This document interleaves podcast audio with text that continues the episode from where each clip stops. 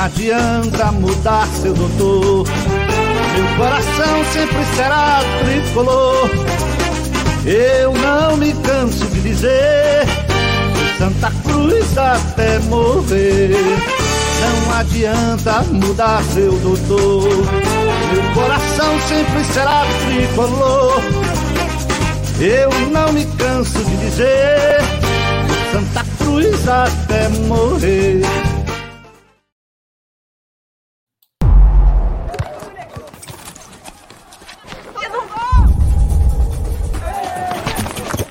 Gente sabe o que é ser brasileiro. Querer ser o melhor do mundo. Virar notícia. Correr atrás. Nascer driblando tudo. Tudo mesmo. Sem abrir. Aqui é brabeza. Teimosia.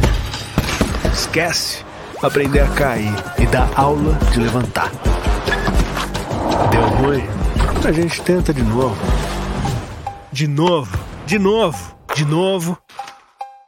E de novo. E sair para abraço.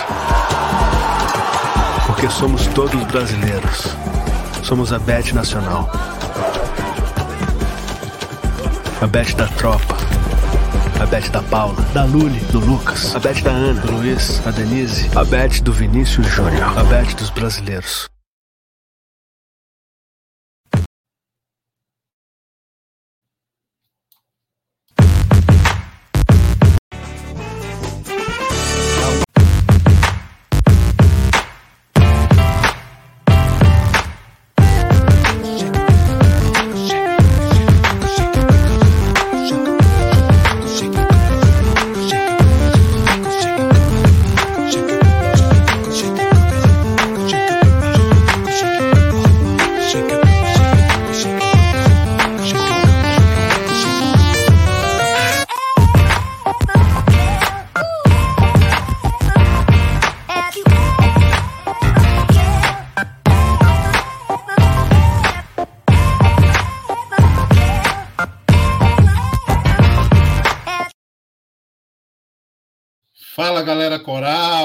Beberibe 1285 ao vivo.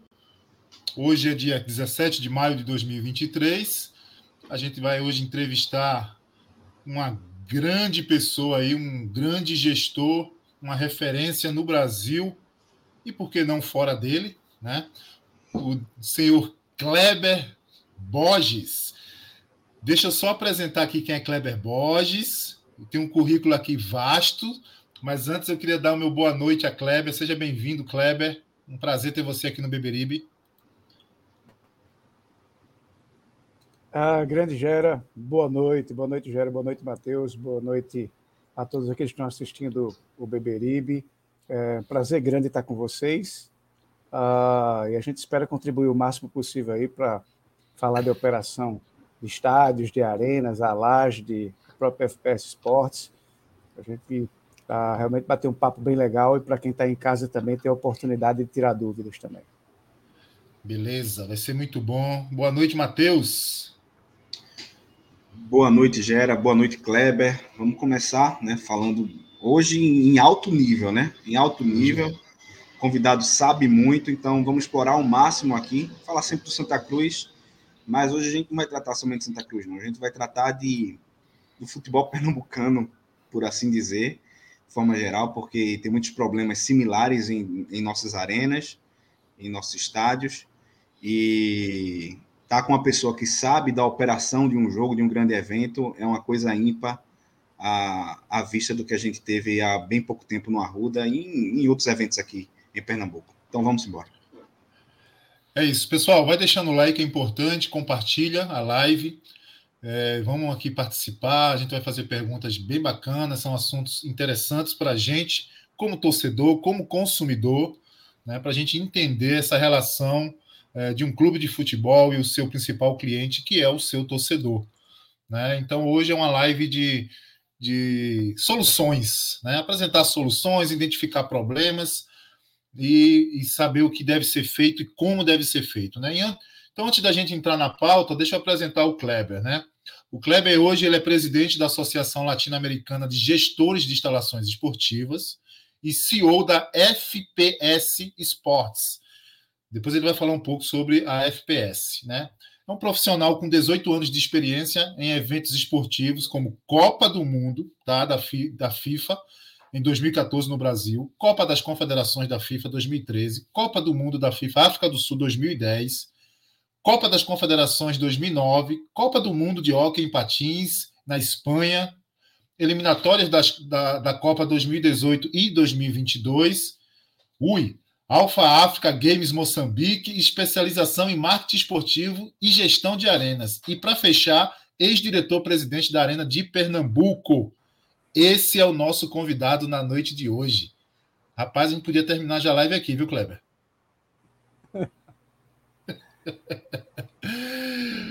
Vamos lá, Kleber. E aí, Kleber? Quem é Kleber? É pernambucano? Gosta de futebol? Gosta de esporte? Por que essa, essa vontade, esse desejo de ser gestor de instalações esportivas, de operação de jogo? Pegar o tamanho de uma bronca dessa, que tem que gostar, porque é bronca. É bronca. Fala pra gente aí quem é Kleber e por que essa paixão. Ah, já eu sou caruaruense, pai de dois filhos, ah, apaixonado por esporte. Ah, isso vem da família, vem do meu pai, que foi, que é preparador físico de futebol profissional, foi preparador físico do Santa Cruz também. Ah, é, é, então isso está no sangue, Gera. Assim, a gente ah, desde a final da adolescência, que a gente deixa daquela ideia de querer ser jogador de futebol para pensar em estudar de alguma maneira ou outra, o esporte sempre puxava para a organização de torneios de bairro, escola, igreja, e daí você vai ganhando experiência naqueles pequenos torneios, até o ponto que você vai ganhando maturidade. Ah, eu ia para a área administrativa e, de repente, comecei a me especializar na parte de marketing esportivo. Era uma grande paixão ali no final dos anos 2000 e estava estudando para isso quando tive a oportunidade de ir, ir morar na África do Sul e trabalhar lá com já com a Copa das Confederações, Copa do Mundo, trabalhava por uma empresa que fazia hospitality, para empresas que iam para a Copa, é a questão da hospitalidade, né? A gente recebia essas pessoas lá, e depois tive a oportunidade de ir para Moçambique para poder ah, trabalhar no Africa Games, que é tipo os Jogos Pan-Americanos que a gente tem aqui na, nas Américas, né? todos os continentes da África, é algo super interessante. Eu coloco até com uma experiência muito mais legal do que as próprias Copas, porque a gente não trabalhava só com esporte, o Kleber não trabalhava só com esporte, trabalhava com todos os esportes olímpicos. A oportunidade também de trabalhar com patrocinadores e, e aprender como. Ali foi a minha primeira experiência de começar a gerir espaços esportivos. E aí depois virou uma paixão, voltando para o Brasil Vim para trabalhar com a Copa aqui, a convite da Secretaria da Copa. Fiquei com eles, depois recebi o convite de Diego Pérez, nosso amigo Diego Pérez, foi um espetacular secretário de Esporte do Estado. E ah, logo depois, mas foi pouquíssimo tempo que eu consegui trabalhar com o Diego, porque ah, uma empresa americana chamada ah, eh, eh, AEG me convidou para ser o gestor executiva da Arena em operação. E ainda era o período Odebrecht, mas já no final, depois o governo assume. Ah, na época, o secretário Felipe Carreiras pede para que eu dê continuidade apoiando a equipe. E eh, depois tive uma passagem rápida pelo esporte na parte comercial. E depois sou convidado para voltar para a Arena como a presidente. E ali fiquei por cinco anos. Depois ser convidado ali em 21 para gerir eh, executivamente o, o FPS Esportes, que é um projeto que eu estou até agora apaixonado também. E voltando, como lá no Africa Games, a trabalhar com mais de. fora o futebol. Então, foi bom. Cinco anos de futebol foi muito legal, mas agora voltando a trabalhar com vários esportes e tendo a oportunidade também de ter experiência em outro setor que é muito importante, que é o setor de clubes, né? Setor de clube social, clube esportivo, que é o que a gente está trabalhando agora. Legal. Matheus, quer começar ou não? Quer apertar o homem? Então, é, antes da gente começar a falar sobre as questões mais locais, é, eu tenho essa curiosidade, é, é, Kleber. Como foi essa tua experiência em relação à Copa do Mundo, tá? Eu acho que você teve até experiências anteriores, né? A Copa de 2014, acho que na Copa de 2010 na África você é. acompanhou lá em loco. Como é que foi essa situação? E não entrando especificamente já no caso é, de fazer uma análise geral, como é que você viu a, a, escolha né, da arena aqui em Pernambuco, todo aquele projeto na época? Como é que você vê essa, essa situação da, da Copa aqui? Essa tua experiência, como é que foi? Olha, é, é, a Copa da África do Sul é muito especial. Você assistir uma Copa, você brasileiro, ter a oportunidade de assistir uma Copa fora, acompanhar o Brasil, conseguir ver os jogos da seleção, acompanhei outros muitos jogos também, foi você vê a Argentina de perto, tive a oportunidade de ver a Espanha, a Alemanha. Foi muito legal, principalmente é, ver a atmosfera do país recebendo uma Copa. É, como eu falei num podcast até que eu participei uh, na segunda-feira, as diferenças são a África do Sul, ela entendeu a Copa de 2010 como uma grande oportunidade para o, o país se apresentar para o mundo. Então, eles, eles a, a receberam a Copa de uma maneira é, muito satisfatória, muito, é, é, muito felizes por ter países é, chegando e, e entendendo que a Copa era importantíssima culturalmente e financeiramente para o país. Tiveram problemas parecidos com o do Brasil em relação a obras não terminadas? Tiveram. Tiveram muitas coisas parecidas com o que aconteceu no Brasil? Tiveram, mas acho que a grande diferença é isso, que a África do Sul se preparou para a Copa. Aqui em 2012 a gente teve um impacto diferente, que não foi nem em 2014, foi 2013. Vocês vão lembrar que a Copa das Confederações começa muito turbulenta, com o país com problemas políticos, é, problemas perto dos estádios, a tensão se ia haver Copa das Confederações ou não.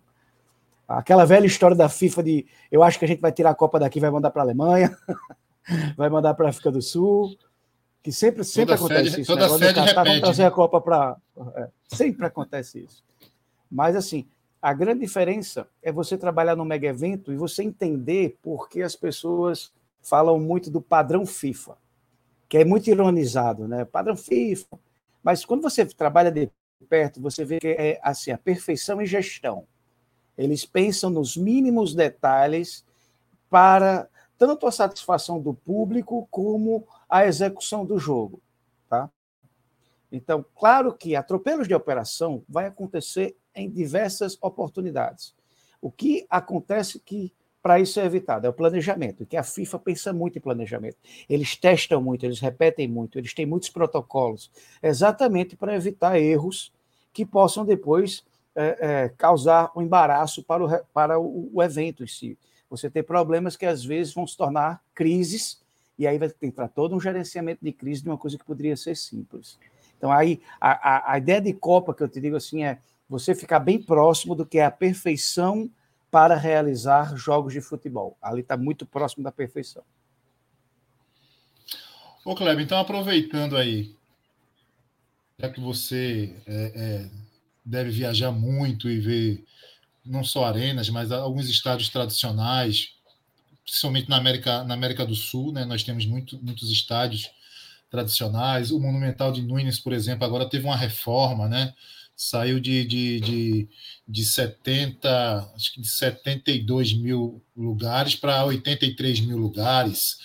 E isso fez, isso fez mexer com, com o Boca, o seu principal rival, que agora o, o, o presidente que está concorrendo lá está prometendo fazer uma, uma arena né, do Boca que é muito próximo, na verdade, não é, não é reformar o, o, o, Labu, a Labumoneira, é fazer uma. Labumoneira 2. Eu te pergunto: arena ou estádios tradicionais? Ah, eu acho que os dois com o conforto que o torcedor merece. Tá? Se você tiver o estádio tradicional com o conforto que o torcedor merece. Aí eu vou voltar rapidamente, que eu até saí da, da resposta para o Matheus, que ele perguntou da Arena aqui. A, a Arena aqui, Matheus, acho que é muito importante para o legado do Estado. Aí cabe a todos os entes, tanto os clubes como os produtores de show, tudo, fazerem com que ela vire um equipamento rentável e benéfico para o Estado, tá? Porque é um equipamento belíssimo e que é necessário. A gente já viu que todos os três clubes sempre precisam na hora do sufoco. Então, é importante você ter uma arena, é você receber uma seleção brasileira olímpica ou profissional. Então, tudo isso é importantíssimo você ter uma arena aqui. Em relação a essa disputa, Gera, entre os estádios, ah, o estádio, até aquela coisa do Nutella e raiz, né? Que é, agora é o que está na boca de todo mundo. Ah, eu prefiro raiz, eu prefiro. Isso. Eu acho que é importante se entender o conforto do torcedor, tá? Ah, a gente não pode esquecer que o torcedor ele é um cliente ele é um cliente, ele consome teu produto. Tá? Ah, o problema dos clubes, às vezes, é que eles esquecem que o, ticket, o, Kleber, o ingresso. A gente, oi, oi. a gente costuma dizer aqui no canal que o torcedor é o cliente que toda empresa gostaria de ter e não tem. Né? Que é destratado, é mal atendido, mas volta, volta, volta. Né? Não deixa de, de, é, Exatamente, Matheus. Sabe qual é a grande vantagem do cliente de futebol?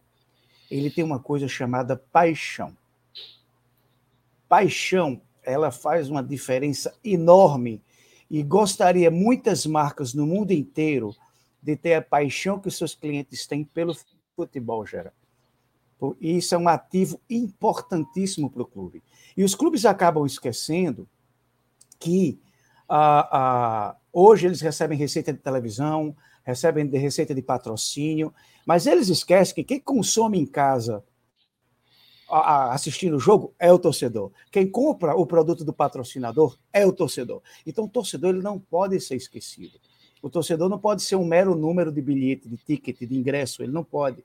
O torcedor ele tem que saber, quando ele sai de casa, que ele bate a porta da casa dele em direção ao estádio para assistir, ele tem que passar por todo aquele caminho, tendo uma excelência para chegar lá tranquilo. Principalmente o torcedor que sai do trabalho direto para um estádio, porque ele já sai de um dia estressante, cansativo e quer ser bem recebido.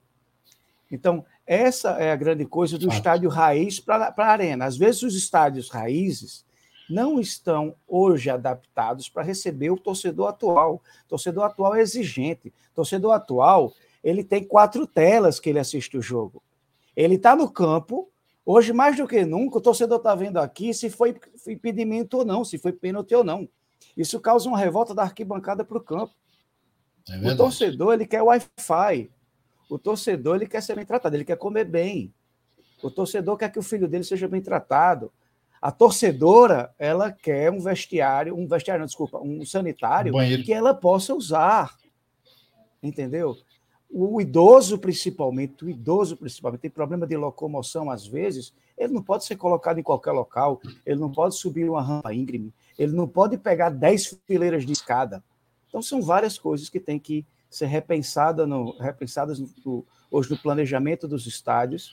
E se essa pergunta for colocada, digo, se o estádio raiz ele for reformado e adaptado para ter a qualidade receptiva para o torcedor, pode ser o raiz. Mas as arenas hoje estão muito mais preparadas para o conceito de qualidade do cliente.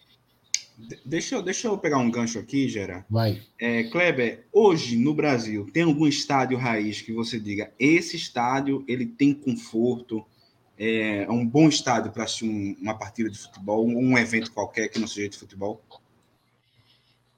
Morumbi. Morumbi você consegue ainda ter um conforto legal para assistir o jogo de futebol. Ele ainda é um estádio raiz, só que o São Paulo começou a modernizá-lo aos poucos, tá? Então, isso vai ajudando. Dos estádios que eu conheço, Raiz, o Morumbi. O restante está bem, bem, sofrido. Mas. E é difícil, tá? Manter estádio hoje é um peso para o clube muito grande. Então, se você não está preparado para organizar ele, é, uma, é, um, é um equipamento que vai envelhecendo muito rapidamente e a manutenção é muito cara. É, o Náutico, por exemplo, jogou recentemente na Arena Manaus e parece a, a sensação que a Arena Manaus está abandonada, né? Principalmente numa praça que não tem clubes é, é, muito, muito, relevantes, né, vamos assim dizer, no cenário nacional. Então, é, é, eu, eu, a gente percebeu, pelo menos o jogo do Náutico recente, acho que faz um mês, alguma coisa, quando estreou na Série C contra o Manaus. Eu, eu vi, eu vi o estádio realmente lá bem, bem assim, é, é, maltratado, né, pela, pelas imagens que nós vimos. Então, é muito disso, né, Kleber? Não adianta você ter um equipamento moderno e que você não tenha manutenção, porque daqui a pouco ele vai se tornar né, o, o, tradicional de hoje que não foi cuidado, que não foi bem cuidado ontem, né? O Arruda já foi moderno em algum momento, né? Já, é, já. Né? É, exatamente. Já boa, foi, boa colocação, Matheus.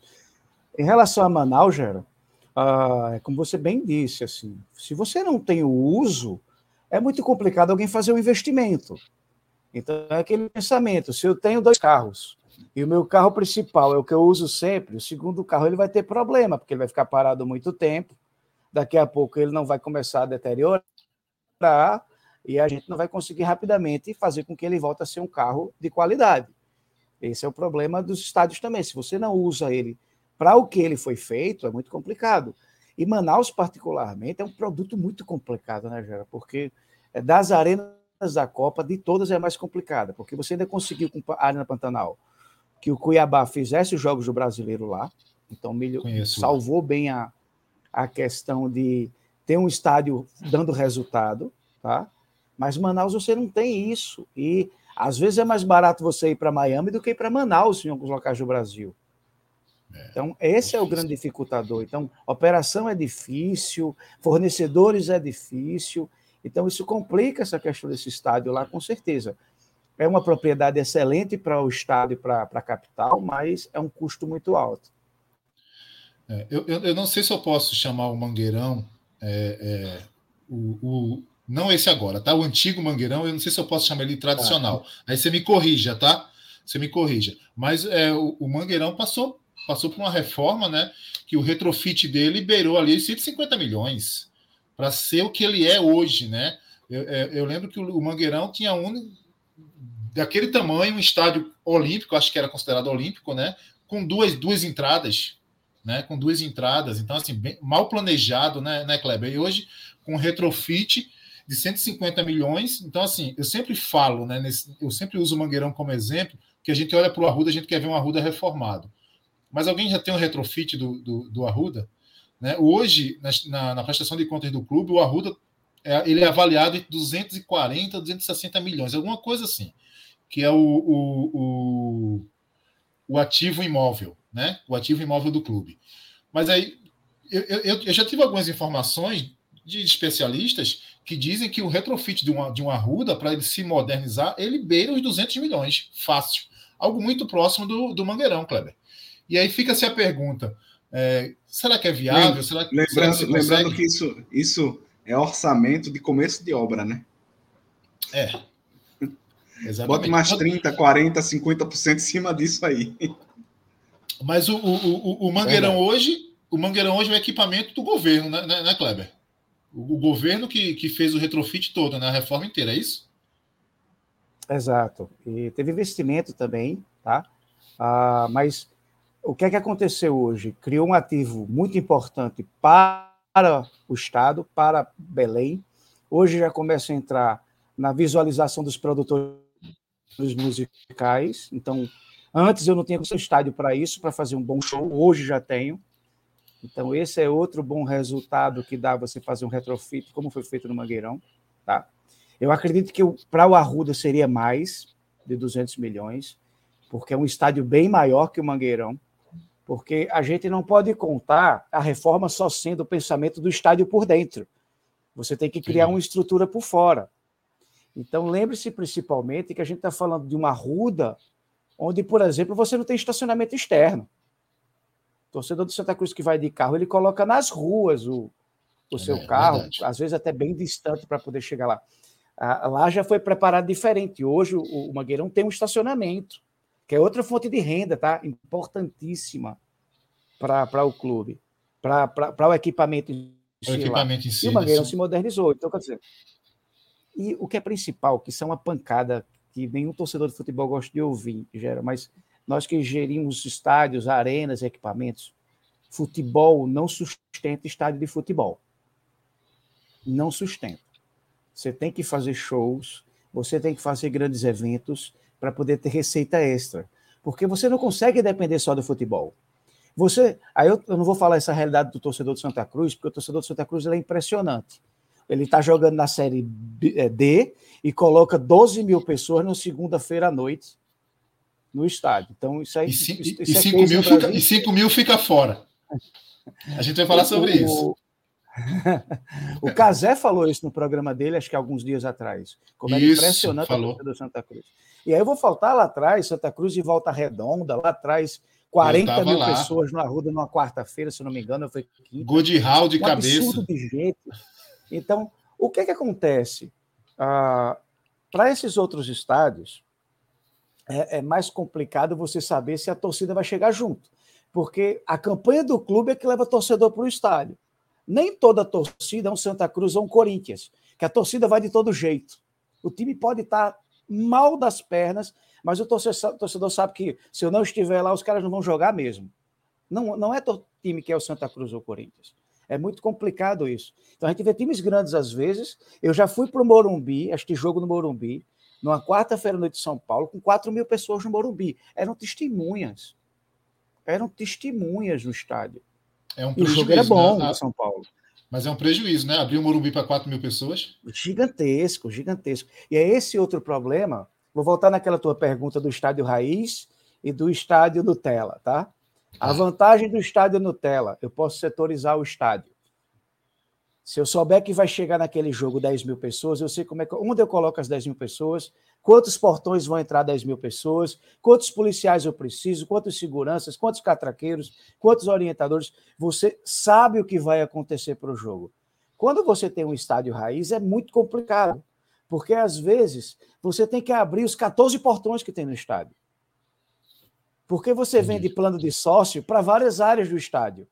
E tem aquele conselheiro que só gosta de ir para aquela parte do estádio. Tem aqueles torcedores que vão para a rede social que tem que abrir aquela parte do estádio. Então, o que é que acontece? É um prejuízo gigantesco alguns jogos. Então, por isso que ah, é outra vantagem do quando você moderniza seu estádio e quando você coloca assentos no seu estádio, é que você consegue dividir a quantidade de público que você precisa e é, é, otimizar a tua operação. Então, te respondendo essa, sim, a, a, em relação à modernidade, ela facilita também no fator financeiro, principalmente. Entendi. E aí, Matheus?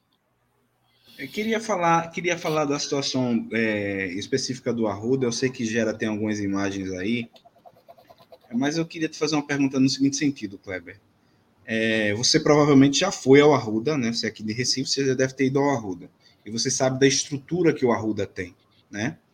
Então, é, quais seriam, assim, pontos gerais, pontos que a gente pode dizer, ó, para funcionar, precisaria ser feito dessa forma o planejamento desse jeito, sabendo, por exemplo, que a geral ela não tem escadarias amplas, por exemplo, ela tem funis, né, que complica a entrada e a saída do torcedor, somente naquela entrada do torcedor que chega em cima da hora.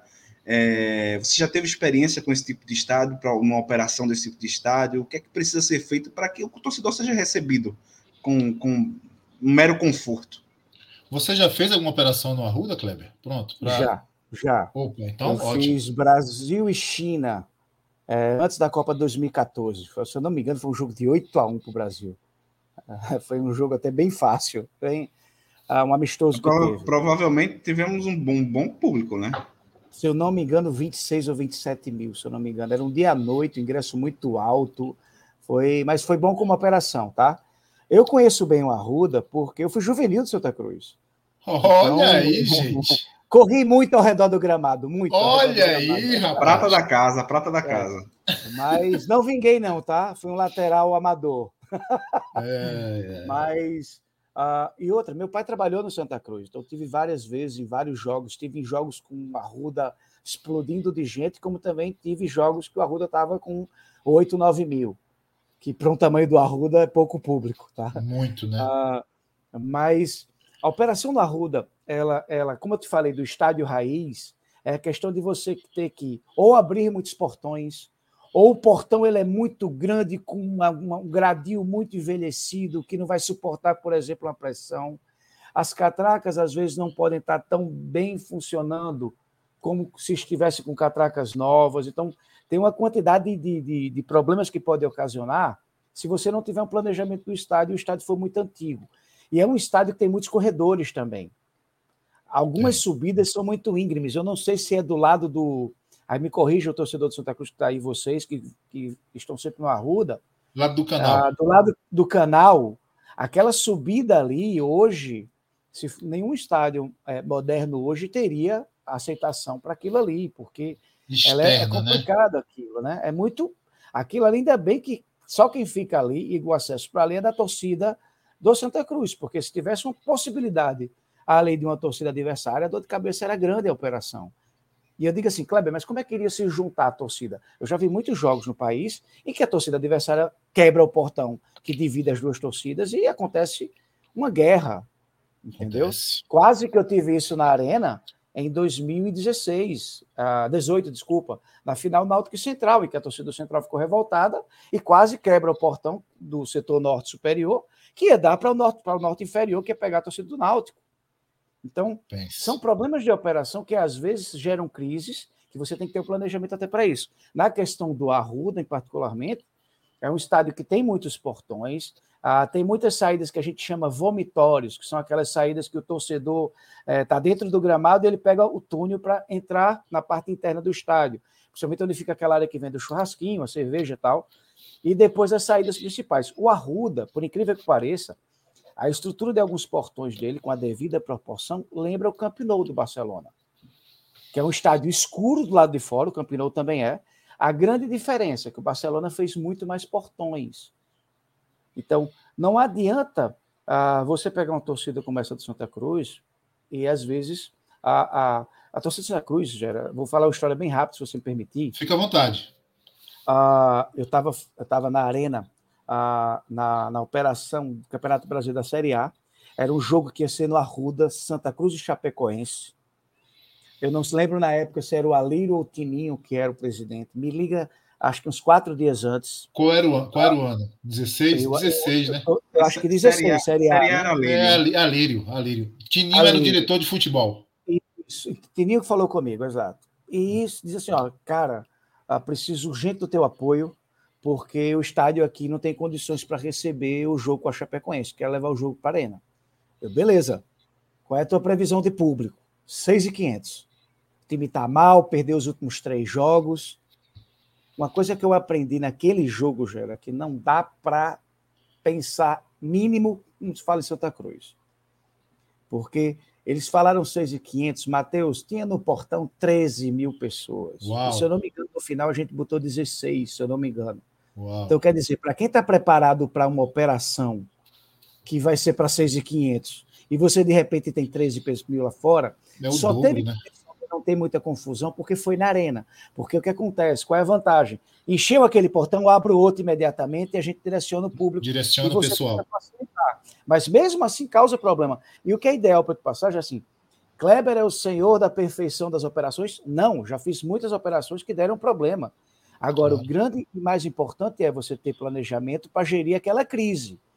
Se eu sei que os torcedores estão naquele momento ali conflituoso e não conseguem entrar, eu tenho que ter um plano B já pronto para direcionar aqueles torcedores para outro espaço. O que eu não posso é deixar as pessoas em conflito, deixar as pessoas numa situação em que crianças e idosos fiquem em aperto e possam causar problemas físicos às pessoas.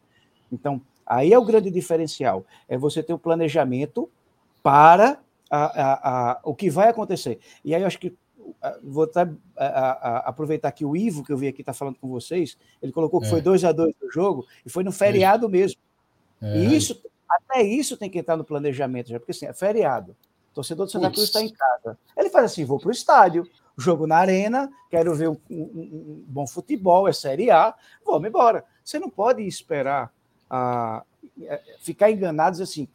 Às vezes a diretoria ela vem com planejamento, mas você tem que ter a maturidade para conhecer o teu torcedor.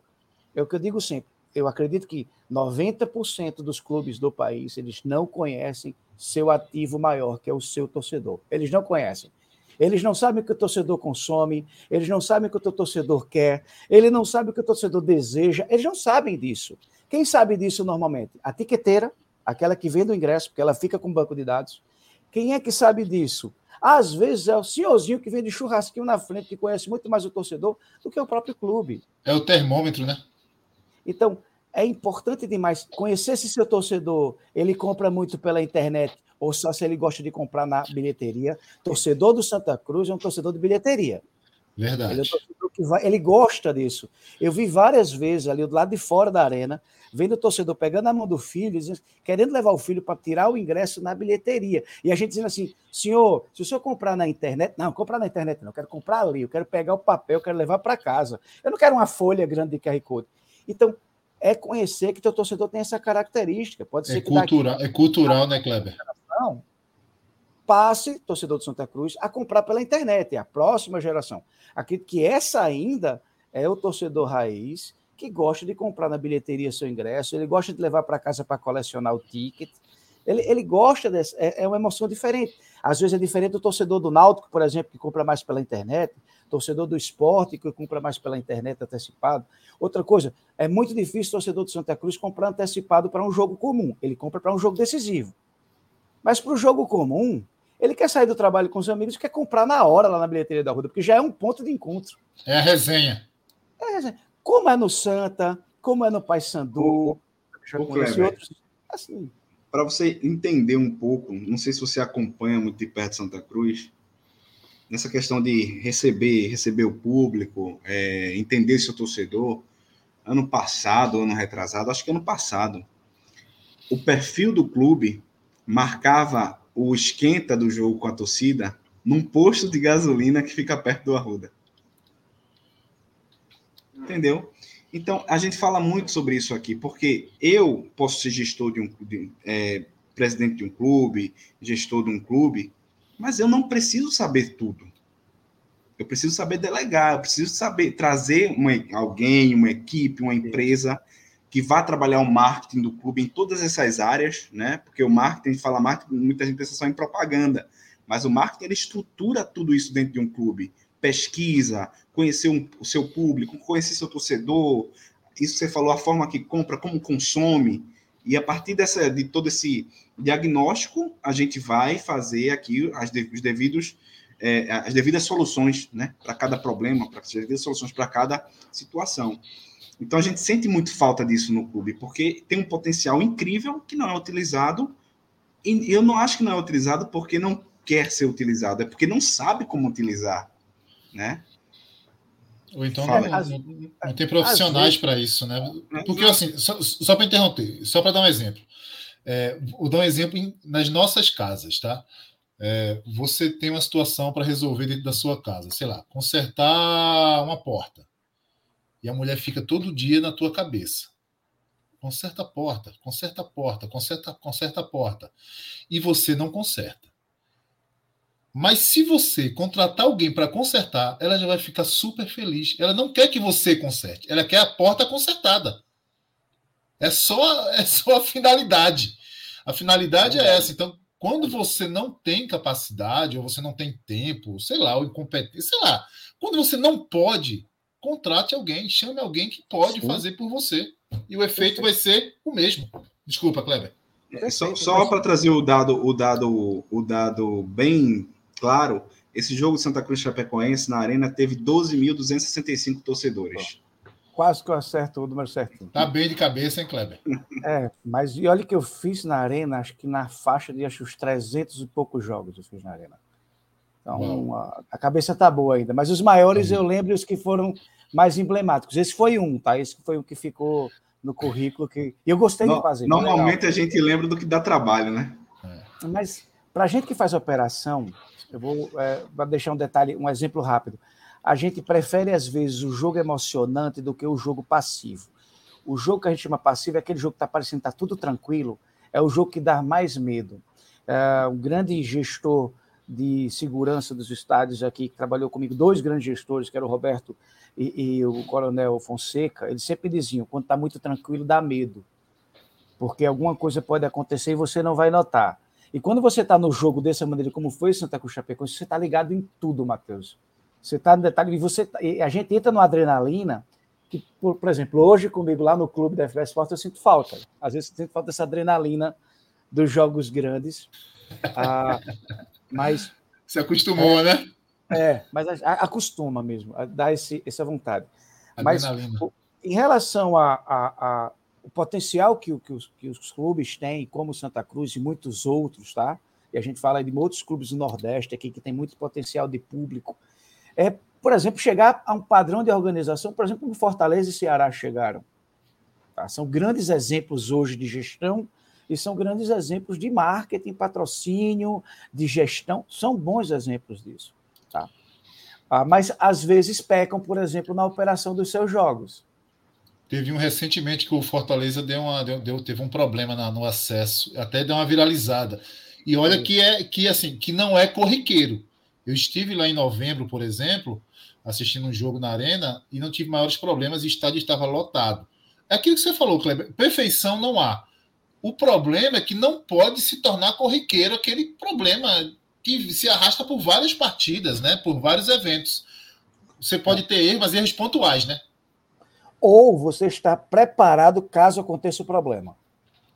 Porque problema pode acontecer, por exemplo, você pode estar naquele portão A, ou portão 1, por exemplo, que é o portão que você sabe que entra a torcida organizada, que entra a maioria do público, a da massa entra naquele portão, e de repente falta energia naquela região, você não tem gerador, as catracas caem, e aí? Como você vai agir? Tem diversas maneiras de você pensar. Ou de você, se o ticket for manual, você vai pegar o ticket, vai pegar um monte de balde de lixo, vai rasgar o ticket, vai jogar no balde de lixo e vai tentar fazer algum tipo de controle. O que você não vai é deixar o torcedor pressionado querendo entrar, principalmente quando o jogo já começou.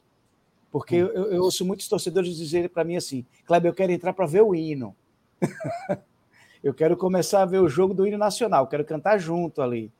Tá? Eu quero cantar o grito de guerra do meu time. Eu quero estar junto da torcida quando tem um pontapé inicial. Se o torcedor deseja isso, você tem que acelerar o processo. Nem sempre você consegue. Tem um fator que, infelizmente, ainda é culpa do torcedor, tá? Que é querer chegar no estádio cedo, mas entrar no portão na hora do jogo. E isso acontece muito no Brasil inteiro e na América Latina, tá? É um costume então, menor. É uma cultura, né? É. Agora, onde é que está o problema que não é mais do torcedor, passa a ser do gestor do estádio. Você tem que oferecer lá dentro alguma coisa para o torcedor querer entrar mais Exato. cedo. Boa! Exato. É isso Entendeu? aí. O que é que tem que ter lá dentro? bom restaurante, cerveja gelada, água gelada, refrigerante gelado, não, é comida, é, música. Não só gelada, não só gelada, a um preço razoável.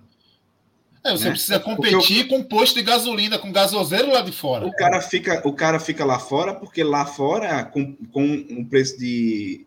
O preço de uma cerveja dentro do estádio é três lá fora. Ele fica bebendo a cerveja dele fora do estádio. Então, talvez vamos pensar num preço antes do jogo e um preço a partir do começo do jogo, para trazer o torcedor logo para dentro? Não sei. São essas soluções que a gente tem que pensar, né? É, e, e acontece que, às vezes, o controlador da operação de alimentos e bebidas dos estádios ele é parceiro ou contratado. Quando ele é parceiro, às vezes é mais difícil você controlar preços. Eu tinha muito esse problema na arena, tá? Mas às vezes quando ele é contratado é melhor para o clube, porque você consegue um preço bom lá fora no fornecedor e traz para dentro do clube aquele preço para o torcedor, tá? Futebol você ganha na quantidade. Você Exatamente. não ganha no preço, você ganha na quantidade. Isso é certo, tá?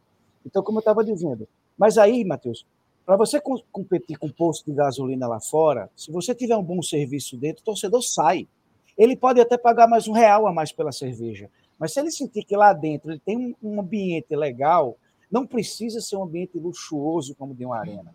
Mas se ele tem um pagode tocando, um samba tocando, se ele tem a, a, uma situação interessante para ele se sentir confortável com o filho dele, com o pai dele, com a mãe dele, com a esposa, a esposa que leva o marido, que hoje é a coisa mais tradicional do mundo, é o cara que não gosta de futebol, e a esposa que leva para o campo. A que namorada legal, né, campo. A gente tem cada vez mais mulheres em campo. E esse respeito às mulheres tem que ser colocado também, porque lá no posto de gasolina, às vezes, não tem, não tem sanitário. É então, verdade. Lá, eu vou entrar mais cedo porque eu vou beber perto do bar do estádio e lá tem um sanitário adequado para minha esposa. Tem um sanitário adequado para o meu filho, tem um sanitário adequado para o meu pai, a minha mãe que é idoso e precisa é, é, usar aquilo de maneira adequada. Então, são questões que precisam ser analisadas para você trazer o torcedor para dentro. Então, às vezes eu culpo o torcedor quando o estádio é moderno e ele demora a entrar. Aí tem que entrar todo mundo faltando 15 minutos para o jogo. Não existe operação que seja feita de qualidade em nenhum canto do mundo assim. E eu já é, vi. Não tem, já... não tem vazão que vai dar, que vai dar certo, né? Não tem. É, não é porque a, normalmente aqui no estado, eu falo daqui do estado porque eu vivo aqui, é, é onde eu acompanho futebol. se culpa o torcedor por chegar muito em cima da hora, mas não se é esse questionamento por que ele entra em cima da hora. Isso. Porque isso. eu tenho um cara consumindo fora do estádio, aí parece que não. Ah, o pessoal quer luxo. Não, não é que é luxo. É porque tem um motivo para ele estar tá ali, Perfeito. né? Tem uma lógica para o torcedor estar tá ali. E por que ele não está dentro do estádio? O cara, então, e assim. É, é, é, uma forma de você atender bem o, o, torcedor, é, mas é uma forma de você lucrar. É, parece que isso. são coisas descorrelacionadas. Parece que não. Ah, o cara quer, o cara quer luxo, tá, mas oferece esse pouquinho de conforto que ele vai lhe retribuir com, com, com a compra, com, com mais consumo. E saber o que oferecer também, entendeu, Matheus? Por exemplo, Isso. na bancada mais popular, você trabalha com preços populares.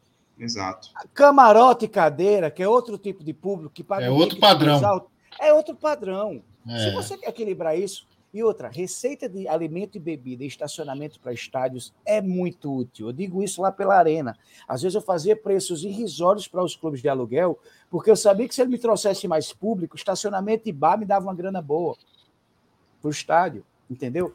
Então, esse é o mesmo pensamento que os clubes têm que ter aqui. Às vezes os clubes não querem ter a preocupação de gerir a parte de alimentação, querem terceirizar isso.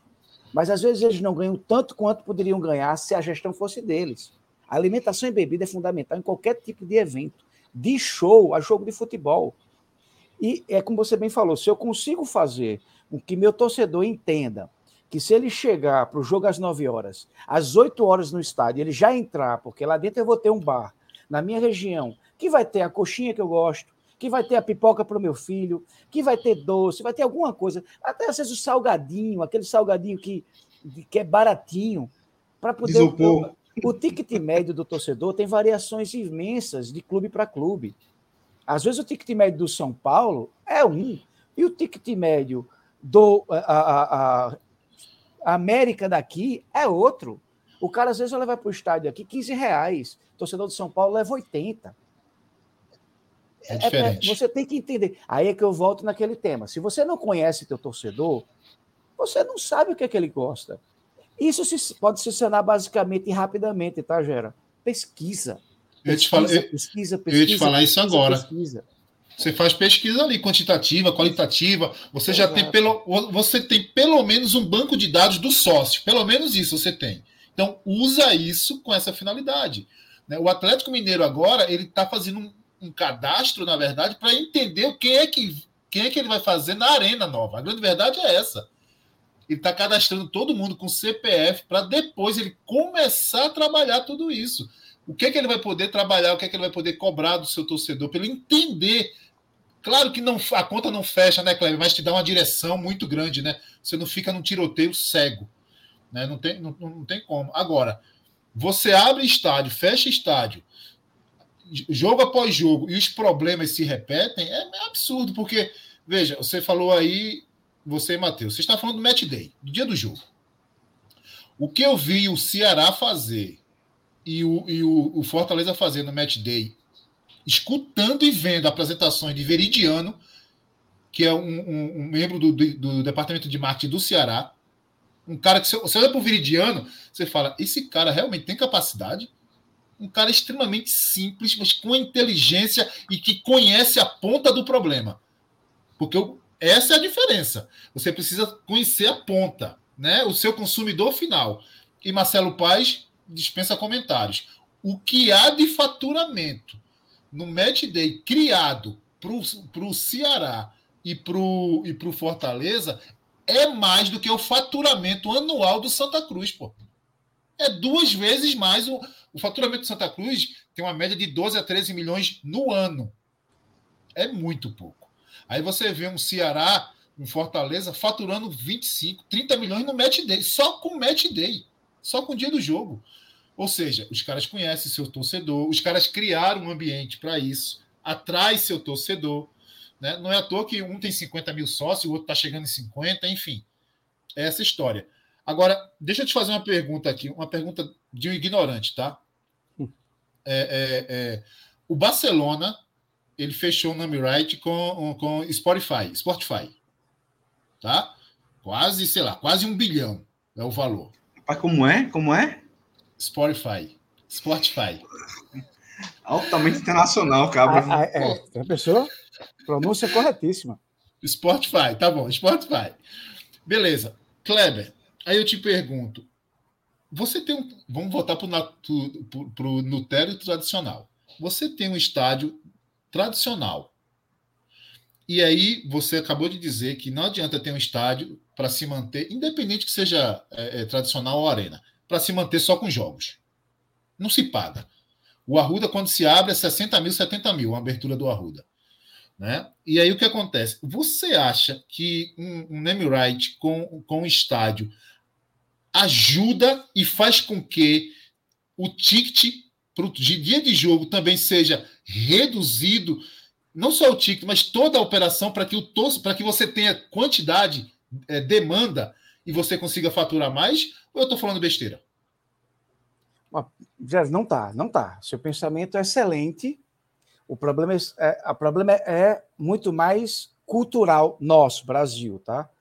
Ainda name right aqui não se tornou uma, um diamante dos sonhos, como muita gente pensou que seria pré-copa e pouco pós-copa, tá? Os estádios, a gente tem hoje das arenas do país, por exemplo, aqui das 14 arenas, das 12 arenas, 14 ou 12, esqueci agora, que foram construídas para a Copa, a gente não só tem a Neoquímica Arena com Corinthians, se eu não me engano, um estádio com name right, tá? Eu não estou lembrando de outra. Ah, Palmeiras. Itaipava Arena, a Itaipava. Acho o Allianz não foi, mas o, Allianz não foi da Copa. O ah, Allianz tá. não foi da ah, Copa. Desculpa, desculpa, desculpa. O Allianz não foi da Copa. Mas o Allianz ele foi preparado para ter um name right. É diferente. O Allianz ele foi preparado, Gera, para ser um estádio multiuso e não ser o um estádio do Palmeiras. Essa é a diferença de ser o único estádio do país hoje lucrativo. Não tem outro, tá? Não existe nenhum estádio lucrativo no país fora o Allianz, porque ele foi preparado para isso. Quem vai chegar agora, em passadas largas, vai ser o, o estádio do Atlético Mineiro, que vai vir com essa modernidade, tá? Mas é muito difícil você ter um estádio que tem esse faturamento, porque as pessoas acham às vezes porque está tendo muito show o jogo que consegue fazer isso mas não é. O custo do estádio é muito grande, porque as pessoas pensam que o faturamento é só o dia do jogo. É, ah, não, nem a Arena da Baixada, nem Mineirão, o pessoal está colocando aí. Não dá, é, são custos altos, tá? Agora, o que é que esses eventos facilitam, como na Arena da Baixada e no Mineirão, que recebem muitos shows e jogos? Você diminui muito o custo do estádio. Então, o estádio deixa de ser um grande peso para o clube, para a instituição, entendeu? Ah, então, o importante de, de se entender é, em relação a a potencial da name right ele é importantíssimo. É muito difícil no Brasil você conseguir isso. Primeiro, nosso futebol é muito complicado, porque as empresas que querem botar name right, elas querem ter a segurança que o clube não vai aprontar, não vai ter problema ah, ah, de corrupção, não vai ter problema ah, de várias coisas que uma venham uma a insegurança, né? Entendeu? Uma insegurança jurídica, vamos assim dizer. Perfeitamente. Então, existe essa ainda esse problema, tá? Ah, e tem a outra questão também de que normalmente o name right procura um grande centro ou existe a possibilidade que ele vá ter muito lucro com aquela situação. Por quê? Por exemplo, vou falar particularmente de Recife. Nós somos, como o Rio Grande do Sul é, e eu acho que um pouco da Bahia também, extremamente bairristas. Aqui nós, pernambucanos, somos muito bairristas. Então, você imagine que a Jeep agora vai ser o name right do Arruda. Torcedor do esporte vai deixar de comprar. Náutico vai pensar duas vezes para comprar o Jeep. Concorda comigo? É Aí a gente volta para aquele tema que é. futebol é paixão. É. O cara deixa de comprar aquele tipo de arroz que ele sempre comprou, porque agora ele patrocina a camisa do, do Náutico. Deixa eu pegar um gancho. Deixa eu pegar um gancho, porque eu conheço bem o Grenal, né? É, é eu, eu, eu, vou a Porto Alegre, a empresa, né? enfim.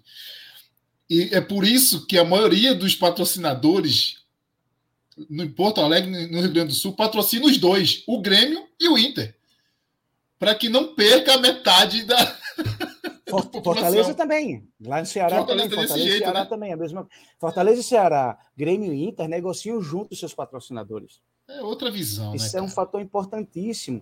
Na verdade, é entender que a partir do momento que Esporte e Náutico e Santa Cruz entenderem que esses três ativos são muito importantes para o futebol é, é, poder rodar é, fluentemente aqui no estado, a coisa vai melhorar. Enquanto os três se degladiarem, a coisa não vai acontecer. É não vai acontecer. Então tem que haver realmente. E eu falo isso até na questão de operações. É muito ruim para o Náutico quando acontece uma operação ruim no Arruda. É muito ruim no esporte quando acontece uma operação ruim nos aflitos. Por quê? Porque chama atenção para a operação aqui e a sua próxima operação lá se torna de muita responsabilidade. Uma coisa positiva que eu acho é que, por exemplo, a, a, a diretoria do Santa Cruz, no outro dia, já pediu desculpas Perfeito. pelo acontecido. Então, assumi, errei, vou melhorar. A tendência, com certeza, desse próximo jogo domingo agora é de você ter uma operação melhor. Vai ser uma operação, às vezes, mais sadia. Esperamos. Tá? Inclusive, Mas... a federação está envolvida aí, né? Não sei se você viu essa declaração. E eu ia te fazer essa. Pe... Segura. Oh, eu, eu, quero, eu quero entrar. Me eu, quero entrar no Santa, eu quero entrar no Santa Cruz daqui a pouco. Fala, Me Matheus. deixa fazer uma pergunta em relacionado a essa questão do, do name rights. É o seguinte. Vai.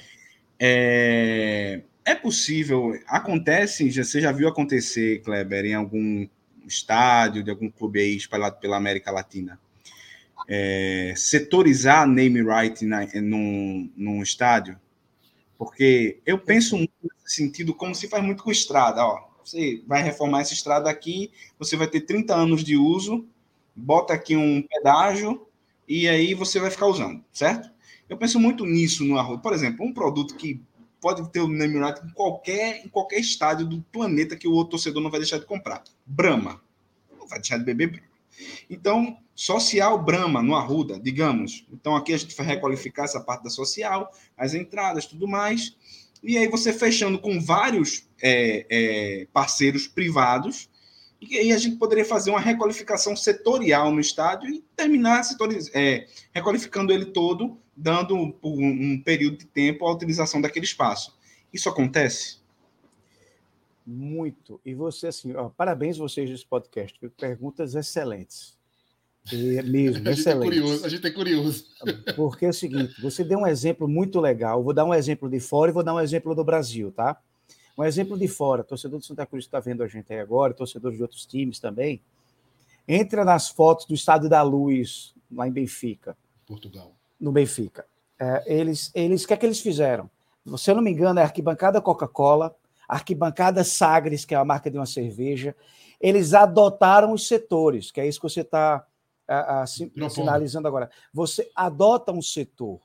E quando você faz isso, é, cria-se um contrato de responsabilidade com o patrocinador com aquele setor.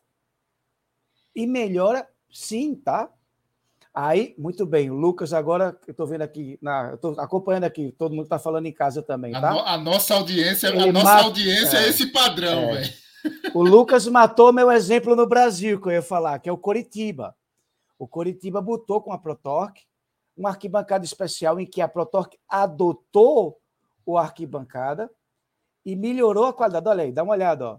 Você vai ver que são patrocinadores diferentes no Estado da Luz. A Sagra está num canto, a, a Nel, se eu não me engano, em outra, a Coca-Cola é do lado de lá. Cada setor foi adotado por um patrocinador. Isso é excelente. Isso é excelente. Isso a, a, traz rentabilidade, traz responsabilidade para o clube. São marcas diferentes nos setores. Então, é um diferencial gigante. E o Curitiba fez isso, o Emirates pegou um lado. Veja que importante, ativo, tá? Então, você consegue fazer com que aquela marca, que ela faz parte do futebol, ela trazer seu ativo para dentro de campo. Ela conseguir que o seu torcedor Sente, é muito legal isso, porque lá no teu ingresso vai estar arquibancada Coca-Cola, arquibancada Brahma, arquibancada. Daí, daí por diante, é excelente isso aí. Ah, eu, eu falei que era Coca-Cola, lembrei lá. Eu tive no Estádio da Luz, acho que em 2018 ou 2019. E é lindo, tá? Você ah, cria um senso de pertencimento, de fidelidade. E outra, o patrocinador vai te cobrar que aquela qualidade do, do estádio, do, daquela região do estádio, esteja em perfeitas condições. Por quê? Porque é a marca dele que está representada e o valor que ele pagou para aquilo tem que ser positivo e não negativo. Aqui no Brasil, como foi falado aí, o próprio Curitiba fez isso. É o exemplo que eu estou lembrado agora também. A Protorque fez isso na arquibancada, se eu não me engano, até as cadeiras, que, é, o Lucas aí que até falou, se puder me corrigir, são pretas, com a marca da Protorque. Ah, na época que eu vi isso, quem coordenava lá no Curitiba era o Paulo Preste, que era o diretor de operações na época lá, o coordenador de operações, excelente profissional na área, e foi excelente ver isso lá. Exemplo no Brasil. E isso está faltando fazer aqui nos estádios que precisam de receita. Aqui em Recife, você pode ter arquibancada turquesa. É que o, o, Couto Pereira não é nenhum estádio. Estádio raiz. É raiz, é raiz, raiz, raiz, raiz, Estádio raiz. Você pode dizer, não, é muito fácil fazer isso no Estádio da Luz, mas pô, o Couto não, Pereira é um estádio raiz. Isso é Agora, lembrando né? que, o, que, o, que o Estádio da Luz ele se modernizou em muitas partes, mas ele lembra muito a questão do Morumbi, assim. Ele é um estádio meio raiz lá de fora. A infraestrutura, de conhecer, né? ao lado de fora, as áreas, ele, ele vem se modernizando com os anos. É um estádio lindíssimo, mas é um padrão mais raiz. É como o San Siro lá na Itália. O San Siro em Milão, ele é um estádio raiz. O, o, pra... o Camp Nou do Barcelona é um estádio raiz. Para mim, é, para mim é, é, o, é o Giuseppe. Não é ah, Giuseppe tá? Meazza, desculpa. Eu sou, é. eu sou Inter. É que você tá? é Inter, é, desculpa. É, Ma Maurício, é que é o, Maurício, que é o dono do Beberibe, que não está aqui, ele é San Siro. Inclusive, caiu fora, caiu fora é, ontem, né? Eu sou Santa Cruz, menino. Que. Não é nada, Ó, eu quero chamar, eu quero chamar um pouquinho aqui é, é, a atenção que a gente vai soltar um, um vídeo da FPS para você entender e o, e o, o Kleber falar um pouquinho da FPS para a gente já voltar e entrar na pauta final que é o Santa Cruz. Fica aí, galera, não sai daí não. Já pensou em praticar atividades esportivas, cuidar da saúde e ainda se divertir num super espaço? Bem-vindos a FPS Esportes. Aqui, você e sua família têm uma variedade enorme de modalidades à disposição.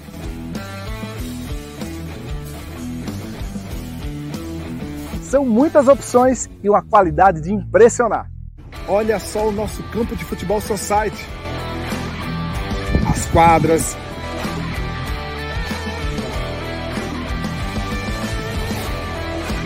a área de esportes de praia e a piscina e arretado e tem muito mais. Esportes, saúde e lazer. Tudo junto e misturado. FPS Esportes, um novo conceito de clube. Vem pra cá!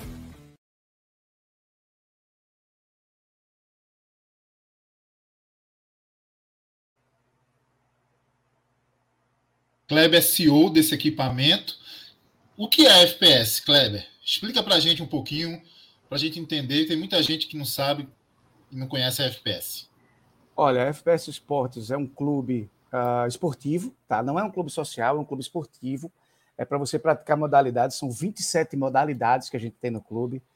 A gente tem desde o tradicional é, crossfit, a um campo tipo society, quadras poliesportivas com vôlei, futsal, basquete, é, handball, uh, voleibol, a quadras de areia para beach tênis, vôlei de praia, futevôlei, futevôlei que eu sei que tem uma galera grande que eu conheço do Arruda que gosta, o pessoal de Santa Cruz que gosta de, de futevôlei. A gente tem as artes marciais, quase todas as artes marciais a gente tem no clube, fora as escolinhas e uma piscina semiolímpica, que a gente tem hidroginástica e natação de infantil a adulto. E também a grande vantagem é a área para eventos no final de semana, Gera. A gente aluga muito para eventos no final de semana, eventos de escolas, aniversários, confraternizações. Então, assim, quer, quer levar tua pelada para lá e fazer tua confraternização e tem um espaço churrasco. Então, são várias vantagens. É um clube aberto à população. Nossos valores, a pessoa, poxa, deve ser muito caro. Zona Sul do Recife, nada. Nós temos valores bem competitivos, valores bem é, é, é realmente populares mesmo, para poder dar acesso. Nós temos um projeto social muito legal lá, que atende muita gente. Então, a ideia hoje do FPS Esportes é levar para a Zona Sul do Recife a ideia de clube que há muito tempo não tem. A Zona Norte tem alguns clubes muito legais, mas a Zona Sul não tinha. Então a FPS Sports estava chegando, completamos um ano agora, há pouco tempo, para realmente uh, trazer aquele ar esportivo, aquela atividade saúde, principalmente depois de um período de pandemia tão trágico, fazer com que as pessoas pratiquem esporte, façam. Lá é engraçado que assim, uh, eu não gosto disso, mas tem outro esporte que você gosta. Tem o Futimesa, cara, que hoje é, é, é impressionante a quantidade de garo, da garotada. A gente fez um campeonato de Futimesa há uns dias atrás, foi muita gente. Então, é, é, vai visitar, é muito legal. Fica ali próximo ao aeroporto, na Mascarenha de Moraes, fica no mesmo complexo da Faculdade Pernambucana de Saúde. Nós temos um convênio com a FPS, em que o curso de Educação Física treina conosco lá, faz as atividades conosco. Os alunos também utilizam do equipamento em horários conveniados mas é um clube para a população. Então, quem for também da Zona Norte está convidado demais. É rapidinho. Recife é uma cidade tão grande. Quem está ali em Casa Forte, 40 minutos, chega lá no clube, claro, se não pegar um trânsito. Mas a ideia é que vocês todos, vou convido o Matheus e você, quando estiver aqui conosco, já no Recife, vir conhecer e ver o clube, você vai gostar muito. E a gente, quem sabe, a gente marca uma pelada lá do, do Beberibe Podcast lá para promover é. vocês. A turma tem, a turma tem cobrado aí uma, uma, uma pelada do, do Beberibe. A gente, tá, a gente tem um pouco mais de 100 membros, né? Que, que nos apoiam, que, que nos acompanham todo, todo dia, né? Uma, uma galera da resenha. E a galera fica cobrando, vamos marcar uma pelada, não sei o quê. Tá, tá bom, gente, vamos, vamos ver. Agora a gente já tem o local. Deixa eu colocar na tela só para a gente passar o recado. FPS Sport 819 9460 8455. Esse telefone Isso. é o WhatsApp também? Isso, e atendendo horário comercial lá, a nossa equipe comercial está de 8 da manhã até as 18 horas para marcar e agendar de segunda a sexta. Então, fechado. Tem Instagram também, não tem? Segue lá tem no Instagram, Instagram Segue lá no é Instagram. arroba FPS Esportes PE. Arroba F. Peraí. FPS Esportes. Pé. Ainda bem que é esportes. Ainda bem que é esportes. Tô brincando, sacanagem. Tá no plural. Como dica, eu, eu, como dica tá seria certo. mudar o nome para tá FPS tá Santa certo. Cruzes Tá o Instagram aí da galera, o Kleber tá lá, tem uma equipe que atende você, te dá todas as informações, modalidades, valores, dependendo do que você pode fazer lá, a quantidade de meses, uma, uma, uma anuidade, de repente tem um desconto, hein? Eu nem sabia, tô falando aqui. Você tá melhor comercial, meio impossível. vamos voltar, vamos, vamos, vamos, entrar, vamos entrar um pouco no Santa Cruz, é, e aí, na instituição, realmente, não, não fulanizando ninguém aqui, a intenção aqui não é essa, é falar de forma institucional e, e trazer algumas soluções. Essa, essa é a nossa ideia. Antes, antes de eu começar, Kleber, eu esqueci de falar. É, eu, eu, uma vez eu estava vendo uma, uma, uma, reportagem, alguma coisa, que é, tem alguns estádios que têm pontos cegos. Aquele, aqueles locais que você geralmente não quer frequentar por algum motivo. E, e estádio com um local vazio deixa-se de faturar. Né? É prejuízo. Você está lá o equipamento, tem lá o espaço. Ah, é só mil pessoas, mas mil pessoas consumindo tem um potencial muito grande. Pode ser duas mil. Né? E aí eu vi que no próprio Allianz do Palmeiras, do Palmeiras tinha um ponto cego lá. Né? E, e eles fizeram duas ações lá. Primeiro levaram restaurantes para essas áreas, né? Restaurantes bem bem sofisticados, inclusive, né? E teve outras áreas que eles tokenizaram o estádio, ou seja, fizeram uma ação de token de você, é tipo capturar Pokémon no celular, né? Que para para você alcançar uma certa meta, uma certa pontuação, você precisava ir para aquele determinado local, que era um ponto cego que ninguém queria ir. E depois dessas, dessas ações, os pontos cegos lá acabaram, não tem mais isso. Hoje o estádio é tomado como um todo, e você vê. É conhecer, é estratégia, é, é, são soluções, né? Não é só, ah, não, você tem que ir para lá. Não, me, convo me convide, né? O, o que tem naquele lugar que me faz ir, ir até lá? Porque ninguém quer ir para lá. Como é que você está me chamando? Então, é muito isso, né, né, né, Kleber? Sei lá, no Arruda, por exemplo, as pessoas têm dificuldade de ir para geral. Eu, particularmente, particularmente, gosto da geral por conta da visão. Mas tem gente que tem uma certa resistência. Se você criar alguma, alguma campanha, alguma, alguma ideia, com certeza você vai ter aquele local ocupado, o torcedor vai estar lá e você vai estar faturando. Não é isso, irmão? Isso. É, é, a, a, palavra para a situação hoje, por exemplo, como estão clubes como ah, no Brasil que tem problemas financeiros como o Santa, é criatividade. Você tem que ser criativo, porque oportunidade tem, tá? Tem muita empresa querendo oportunidade, tem muita empresa querendo botar a cara lá ah, para ajudar o, a, a, o clube ou, ou realmente para patrocinar o clube. Existe. Existe uma quantidade grande de empresas que querem isso. Agora, você tem que mostrar um padrão de organização para que isso aconteça, tá? Ah, hoje a questão de você fazer uma operação de grande qualidade requer dinheiro. Então, às vezes, pode ser isso o problema que esteja acontecendo ah, no próprio Santa, né? Porque você não consegue fazer a operação se você não tem caixa, tá? Se você não consegue pagar fornecedores.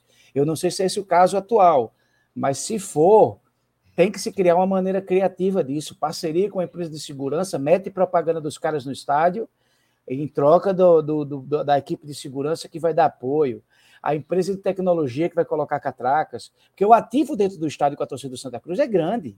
A quantidade de pessoas que vão para dentro de campo é grande.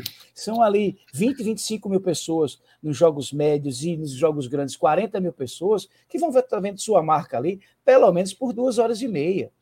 Então, é uma, são é, grandes possibilidades de você fazer com que sua marca ganhe força.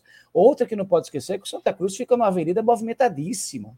Então, o Santa Cruz também pode faturar com seu ativo externo. Agora, tudo isso precisa de investimento. E esse investimento ou tem que partir de investidores, ou tem que partir daquelas pessoas que veem nessa possibilidade de Santa Cruz de tanto auxiliar o clube administrativamente como financeiramente.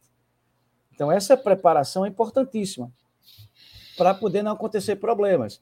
É importante, por exemplo, a atitude do Santa Cruz já de pedir desculpas no último jogo. Ah, erramos e vamos corrigir. Ótimo. Então, agora o papel é corrigir para o próximo jogo apresentar, mostrar ao torcedor que tudo é, foi bem feito, foi bem organizado.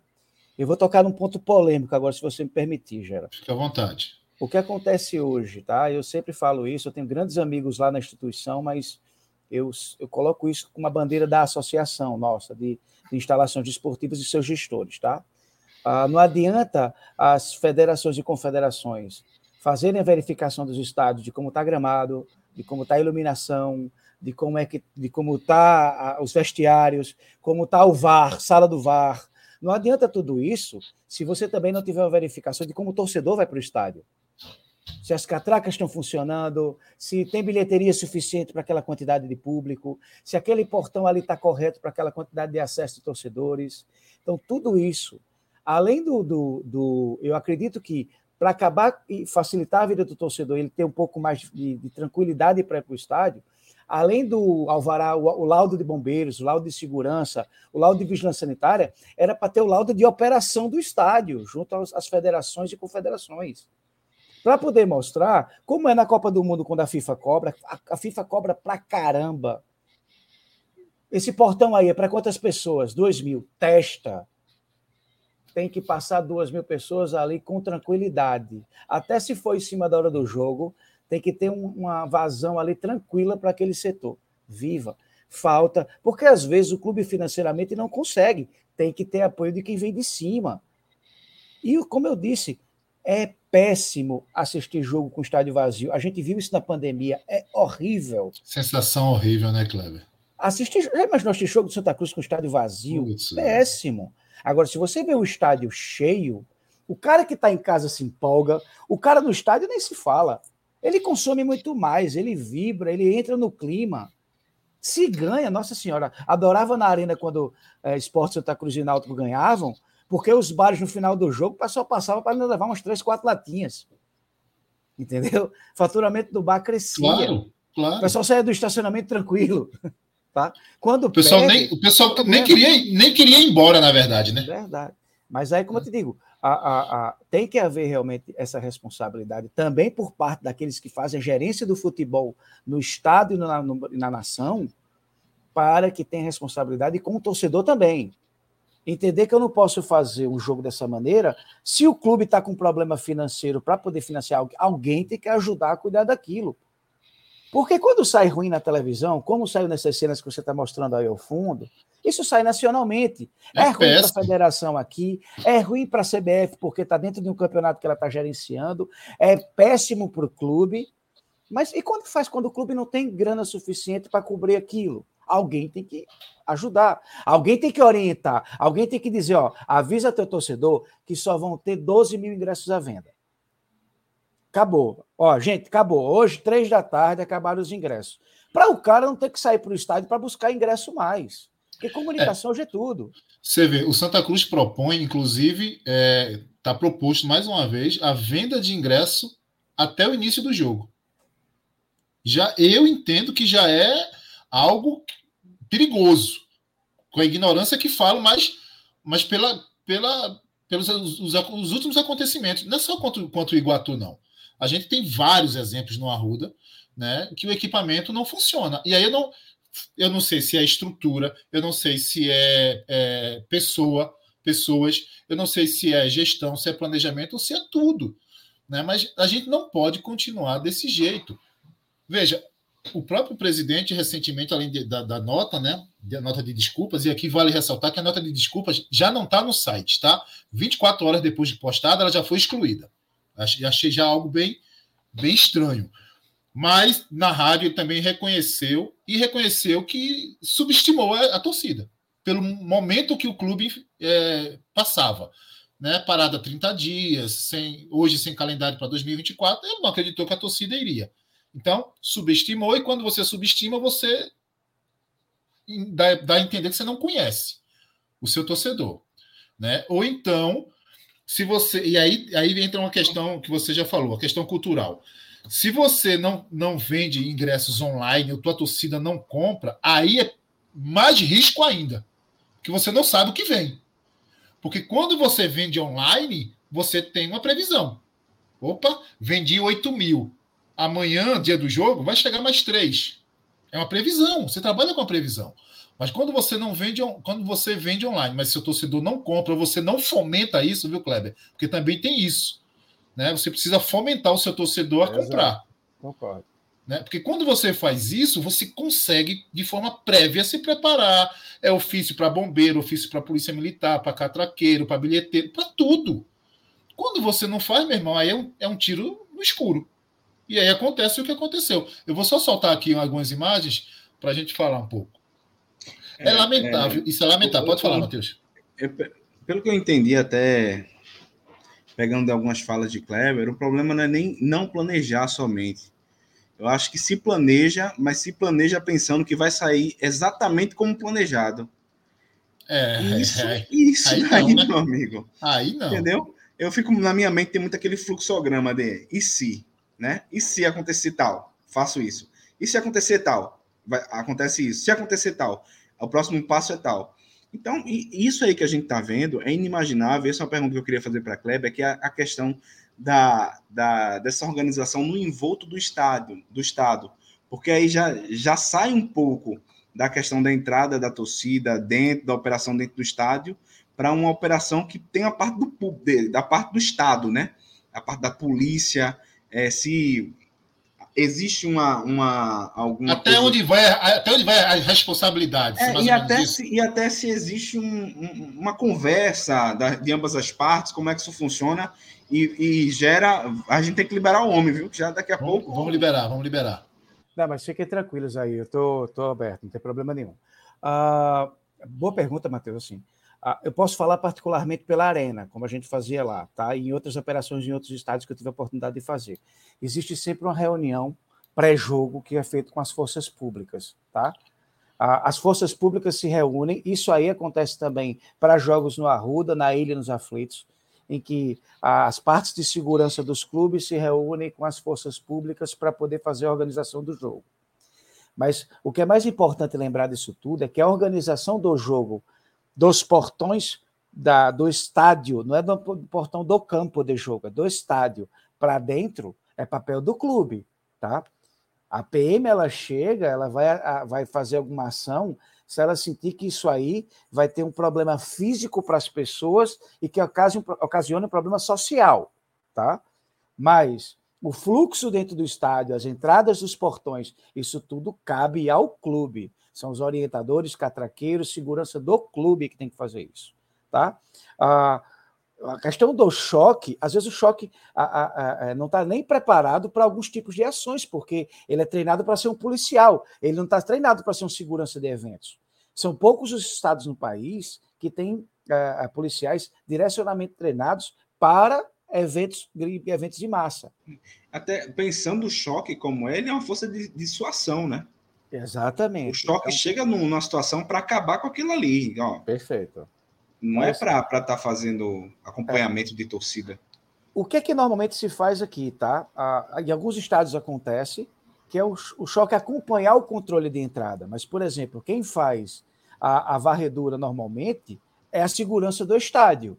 É, é um segurança do estádio que faz isso. Em algumas situações é que existe uma cooperação para o choque fazer isso, mas está cada vez mais sendo menor isso, porque a força pública é para trabalhar na questão pública. A questão privada, o jogo é uma questão privada. É um jogo, é uma, é uma atividade privada. O, aquele dinheiro do jogo ele não é direcionado para o Estado, ele é direcionado para o clube. Então, o clube tem que ter sua responsabilidade ah, na montagem de sua equipe de operação. Aí é onde mora ah, ah, o problema, Matheus, porque às vezes, quando você não tem financeiramente um, um bom valor para isso, ou você não tem a condição para isso, a tendência é de você fazer cortes. E quando você faz cortes, você corre o risco em determinadas situações. Que aquele portão que era para ter mais gente, tem pouca gente. Então, é, é, é, você tem que saber medir o que você vai fazer. Se você tem uma torcida do Santa Cruz, que você imagina que ela vai vir com 15 mil pessoas para o estádio, você tem que preparar o jogo para 15 mil. Agora, se você na sua mentalidade está achando, eu vou botar 15, mas vai dar 20, você não pode fazer isso. Que o risco é grande. Porque 5 mil pessoas a mais é muita gente. Se você pegar aquela cena da arquibancada que vocês mostraram, da, da rampa que vocês mostraram agora no Arruda, ali não tem 4 mil pessoas. Ali deve ter no máximo ali mil a 1.500 pessoas. Mas a quantidade de gente é absurda, não é? Imagina 5 mil ali naquele local. Causa uma tragédia. Graças a Deus não causou. Tá? Graças a Deus. Graças a Deus. Mas é, é, isso agora ajuda o Santa a saber que, pô, teve um erro, vamos consertar. E eu acredito muito que vão consertar. Acredito que também os órgãos que vão reger o, o, o, campeonato e que ajudam como a própria federação vão ter que ajudar para não acontecer novamente. Ninguém quer queimar o filme novamente, porque foi matéria nacional esse problema. Então você é, consegue. A, Federação Pernambucana deu uma entrevista hoje na, na pessoa do seu presidente, né? Que é, eles vão é, meio que assumir a operação com o Santa Cruz. É, aí providenciou, me, me corrija se a palavra está correta, gradins, gradins deve ser, exato. É, é, é tipo as cerquinhas, né, é, de, de, contenção, de, tal, de contenção, de, de, direcionamento. Aí vão fazer bolsões, né, é, é, para que o, o, o, torcedor passe daquele bolsão com, a, com ingresso na mão. Sem ingresso, não, não tem acesso, não tem acesso. Só que aí o que acontece? A gente não só tem problema com o torcedor comum, a gente tem muito problema com o sócio. Né? A gente tem vários exemplos do sócio. E aqui eu não estou desmerecendo o torcedor comum e o sócio. Mas o, torcedor, o sócio ele precisa ter um tratamento diferenciado. O cara investe no clube. O cara investe. Né? É a contrapartida. Ele é sócio. Né? Então, o que acontece? Com, com o sócio, por exemplo, o clube já soltou que a carteira física não terá acesso. É só a carteira virtual. Né? Eu espero que esteja preparado, porque até agora essa leitura biométrica virtual, não, biométrica não, virtual, né? De QR Code, tem dado problemas. Inclusive, o último jogo, é, a Catraca não lia, não lia as imagens do QR Code do, dos sócios. Aí tinha um bilheteiro, um bilheteiro não, catraqueiro, com um aparelho, não sei se é um celular, ou se é um, um tablet, e aí eu é. entendo que ele tem um código ali, que é o código mãe, vamos assim dizer. Né? Libera, libera geral. O teu der errado, eu passo o meu, eu passo o meu, eu passo o meu e vai liberando. Não é a melhor solução. É o cartão mestre, a gente chama de cartão mestre. É, então quase acertei. Então, assim, eu entendo que uma, uma primeiro que para uma situação como essa, o controle foi para o saco. Ninguém consegue mais provar quem tem o QR Code e quem não tem QR Code. Né? Então, assim, falta muito isso, a operação. O Santa Cruz terceirizou o problema e disse que a operação foi da empresa. A empresa disse que fez o que o clube pediu. E fica aquele empurra para lá e empurra para cá. Pra cá. Né? Recentemente, a gente teve uma situação no esporte e hoje o Ministério Público denunciou né, o jogo da final de esporte Ceará. O esporte vai ter que se explicar lá. Né? Aí cabe a justiça e o esporte, não cabe a mim. Mas o Ministério Público acionou. A gente precisa que no Santa Cruz também tenha o mesmo rigor. Porque eu não vejo muita diferença do que aconteceu na ilha e do que aconteceu no Arruda. Voltaram 3, 4, 5 mil pessoas, não sei, mas voltaram. Voltaram. É, crianças, idosos, pessoas que nunca tinham ido para o estádio. E cria um trauma para o torcedor. Ele não quer mais voltar. O torcedor que não volta mais. Né? E você não consegue mensurar o prejuízo de tudo isso. Então, o esporte fez uma ação. E mais, e mais, e mais, Gera. Toda aquela situação de, por exemplo, que a gente estava falando aqui de name right, quem é que vai querer atrelar sua marca a um clube? Mesmo que seja um setor do estádio, em que você pode até ter um, um problema de alguém morrendo numa situação de diversa, E aí vai estar tá seu, seu, sua marca atrelada a uma tragédia, ninguém claro, vai querer. Né? É péssimo, é péssimo. O que eu ia dizer é o seguinte: o esporte, é, porque eu, eu, eu, eu sou do seguinte, sabe, Kleber? Eu acho que, que as coisas precisam sair das notas, de só verbalizar. Eu acho importante, mas quando você é, entende que você errou e você é, é, é acena com algo prático, é diferente. O esporte, o esporte fez exatamente isso. As pessoas que não tiveram acesso, venham, venham ao clube, a gente vai trocar, vai, vai, sei lá, vai dar outro ingresso para ir para o próximo jogo, enfim, é algo prático, né? E o Santa Cruz parece que não, não vê o torcedor como isso, não vê o cliente como isso. A gente teve recentemente o Código do Consumidor do Torcedor, né? Acho que fazendo 15 anos. O Estatuto, o Estatuto do, do, Torcedor. Isso. Fazendo 15 anos agora, recentemente, acho que segunda-feira. Mas muita coisa sendo negligenciada, né? Não, não acontece. É super simbólico. É super é, simbólico. É uma lei que não pega, né? É uma, porque hum. tem lei que pega e lei que não pega. Não pega. Não pega. Então, assim, eu espero que o Santa Cruz realmente entenda isso e resolva né, de várias maneiras, como a gente está trazendo aqui, você trazendo soluções, é, chegar mais cedo, é preparar, é, é viabilizar todos os portões, é entender quanto vai para aqui, quanto vai para ali, né, setorizar o estádio, são coisas, desculpa, Kleber, é minha ignorância, mas eu entendo que não são coisas que, que precisa de muito investimento, não, porque me, me parece que se paga, entendeu? Se paga, é o que você faz né, de forma corriqueira né, e torna-se mecânico. Né? O torcedor começa a se acostumar. Né? Ah, não, se eu for ali, vou entrar aqui, se eu for aqui, vou entrar ali, enfim. Eu acho que tem várias, várias, várias possibilidades. E, e você não foi convidado, não, para fazer a operação de domingo? não, eu tô, eu tô um pouquinho, por enquanto, afastado de futebol, Gera. Mas ah, o que eu posso até ajudar nessa, nessa tua colocação foi excelente. Ah, é a questão de que Uh, primeiro, o que eu falei lá no começo, planejamento. Você tem que ter o planejamento do jogo pronto. Se você já fez a reunião com as forças públicas, sabe quanta gente vai ter da força pública te ajudando? Quantas seguranças você vai precisar? Segurança é uma coisa que no estádio você não pode deixar faltar, porque na hora do sufoco você vai precisar deles, tá? Outra coisa que é, que é muito pouco valorizada nos três clubes aqui, não é só no Arruda, tá? E na verdade não é só no Brasil é, desculpa, é em Pernambuco, é no Brasil. A gente não trabalha a questão do voluntariado. A gente não convida universidades para chamar alunos de educação física que estão loucos para operar num jogo desse, para ajudar como orientadores, pô. O cara vai custar um sanduíche e um refrigerante às vezes, pô. Ele é Olha. é voluntário. Alimenta o cara e ele vai estar tá ganhando horas ali para o currículo dele, trabalhados num mega evento. Pô, véio, traz o voluntário. Você já imaginou você ter o voluntário dizendo assim: olha, gente, esse, qual é o ticket do senhor? Ah, esse aqui é o portão, aquele ali, tá? O senhor não precisa ir para ali, não. Porque a quantidade de pessoas que erram os portões dos jogos é impressionante, no Brasil inteiro. Se você tem pessoas orientando, você tem sinalização, você já facilita daí, tá? Como você bem falou, se você tem uma tiqueteira, se você tem uma empresa de, de ingressos que está auxiliando o clube, ela tem por obrigação ver até onde vai o contrato dela, lógico. Se o contrato dela vai até o catraqueiro lá, ela tem que prestar o melhor serviço de catraca. Claro. Tá? E isso o clube tem que cobrar. Se acontecer nesse jogo, o clube cobre da, da, daquela empresa que o melhor serviço seja feito no próximo. Tá? O retorno para o cliente, como você falou excelentemente, tem que acontecer. Essa pergunta do Ivo aí, ela é excelente para determinados estádios, Ivo, tá? A questão da catraca ser próxima ou não. Ah, por exemplo, os estádios tipo Arena, às vezes é melhor ela ser próxima, tá? porque às vezes tem esplanadas grandes que comportam torcedor e comportam filas. Para o Arruda, por exemplo, posso dar como exemplo, eu acho que seria uma boa catraca ser bem antecipada. Por quê? Para dar tranquilidade do torcedor a entrar no estádio. Nessa tá? rampa aí, principalmente, né, Kleber? Exato. Então, poderia ajudar. Agora tem que saber como é a logística disso. Aí claro. você fala isso, aí tá o diretor de operações lá do Santa em casa assim, pô, esse Kleber é um fila da mãe, né? Porque tá dizendo isso, só que eu não tenho dinheiro no caixa para fazer isso agora.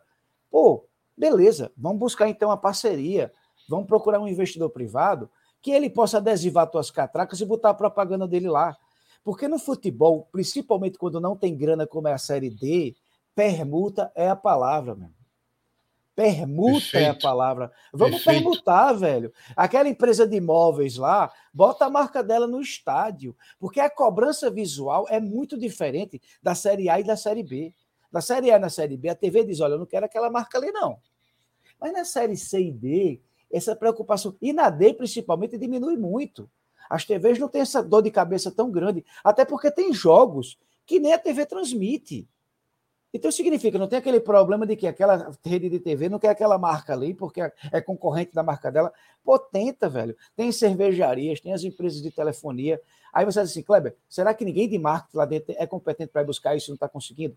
Deve estar, mas nessas horas tem que baixar realmente o mendigo e pedir mesmo, ó, estou precisando, vamos bater na Acontece, são sugestões. E eu, eu sei que deve ter gente fazendo isso, tá?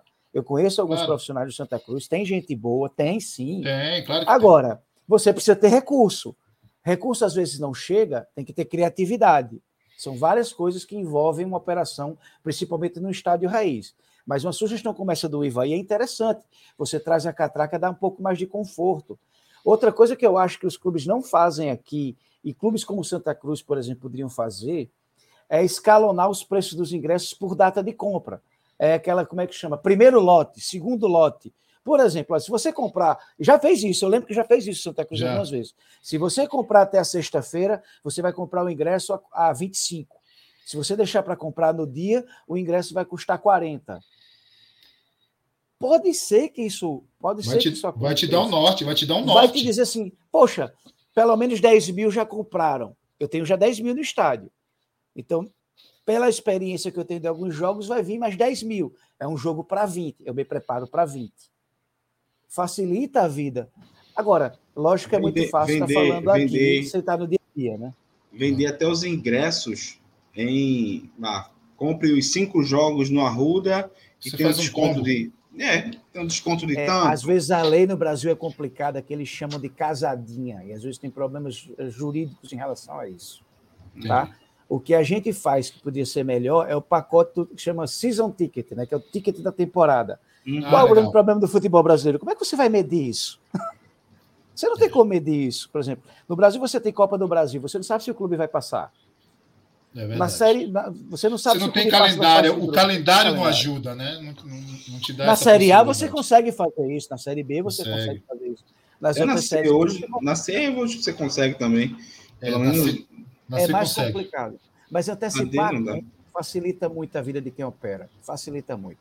Aí você dá condições. Por que não fazer uma, uma parceria com a empresa de cerveja em que, por exemplo, se você comprar o ticket antecipado, você ganha uma cerveja já para o jogo, uma cerveja, um refrigerante, uma água. Então você já entra no campo com a cerveja na mão, vê que massa, entendeu? Agora, ah, Kleber, será que pô, é criatividade, é procurar um meio de que aquilo dê certo. Que tal um, um, um brinde para o torcedor? Alguma coisa que vá fazer. Às vezes, pô, o clube vai inserir isso no preço do ingresso e o torcedor ele compra porque ele quer ter o benefício. Dissolve, você nem, nem vai. É o torcedor do Santa Cruz que ele é muito apaixonado, é muito apaixonado. O torcedor do Santa Cruz, gente, o que, é que a gente percebe daqui, tá, Kleber? É, ao longo dos anos, ele não tem uma cultura associativa, mas ele é consumista. Entendeu? Ele não culturalmente. Veja, hoje o cara pode pagar 40 reais em um plano de, de sócio e tem acesso a quatro jogos. Mas ele não quer, porque ele não, ele não sabe se no próximo mês ele vai ser sócio. Ele prefere pagar 30. Ou seja, ele não tem uma cultura associativa. Ele é consumista. Então você precisa entender o perfil do seu cliente, mais uma vez. Né? Então, é muito difícil. Ó, quem está aqui conosco aqui, grande Júlio José, filho de, do grande jornalista Júlio, do saudoso Júlio José. Né? O jogo do Santa temos uma sirene tradicional, mas eu corro para ouvir o Beberibe em casa, porque no Arruda, infelizmente, não tem. Né? Grande Júlio, Júlio é gigante. Um abraço, Júlio, do coração. Vamos embora? Vamos liberar uma ou não? Eu só tenho uma para finalizar. Tu sabe como é que é a minha para finalizar, né? Hum, vá, faça. Eu gostei do hum. Esses caras não deixam falar, Kleber. Você vê que quase eu não falo. Ah, é. é Gerailton Show. Você acha que na tua. Se for te comprometer, você não fala, por favor, tá? Fica à vontade. Mas na tua gestão da arena, Tu acha que o maior problema que você enfrentou é a dificuldade do acesso em si ao estádio? Não a entrada para o estádio, mas até chegar ao estádio, por conta da BR-232, aquela coisa toda, que hoje está quase reformada aí. Você acha que isso te atrapalhou muito? Aí posso responder, com certeza. com certeza absoluta. Às vezes eu estava com a preparação do jogo na maestria. O torcedor ia chegar tranquilo no estádio. Só que aí, infelizmente, é logística. Mas, ó, isso é logística de metrópole, tá, Gera? Isso você vai ver aqui, você vai ver em São Paulo. Quando você não tem facilitadores, isso dificulta, tá?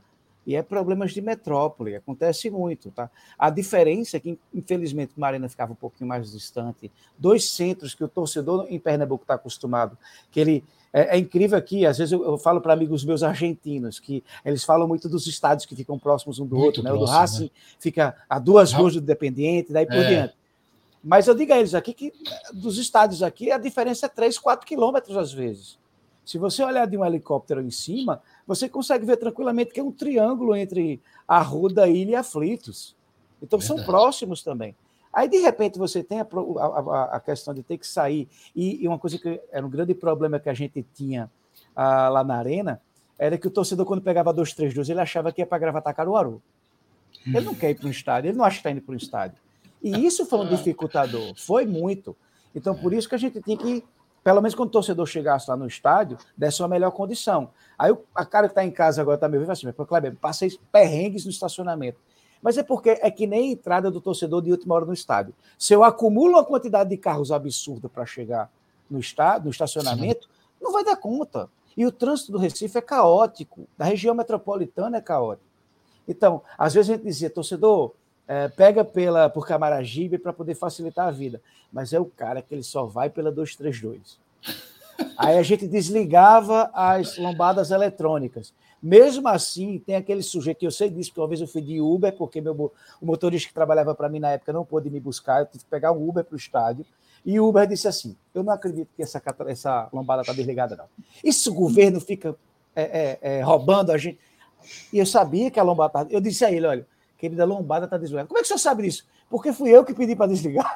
Cara, veja, veja, veja até onde vai uma, um gerenciamento de uma operação de um jogo, né, cara? Veja. Então a gente é... pedia para desligar a lombada quando eram jogos grandes, jogos pequenos, mas jogos grandes, clássicos, ou jogos que a gente via que a torcida era grande, desligava para melhorar o fluxo nas duas, três, dois.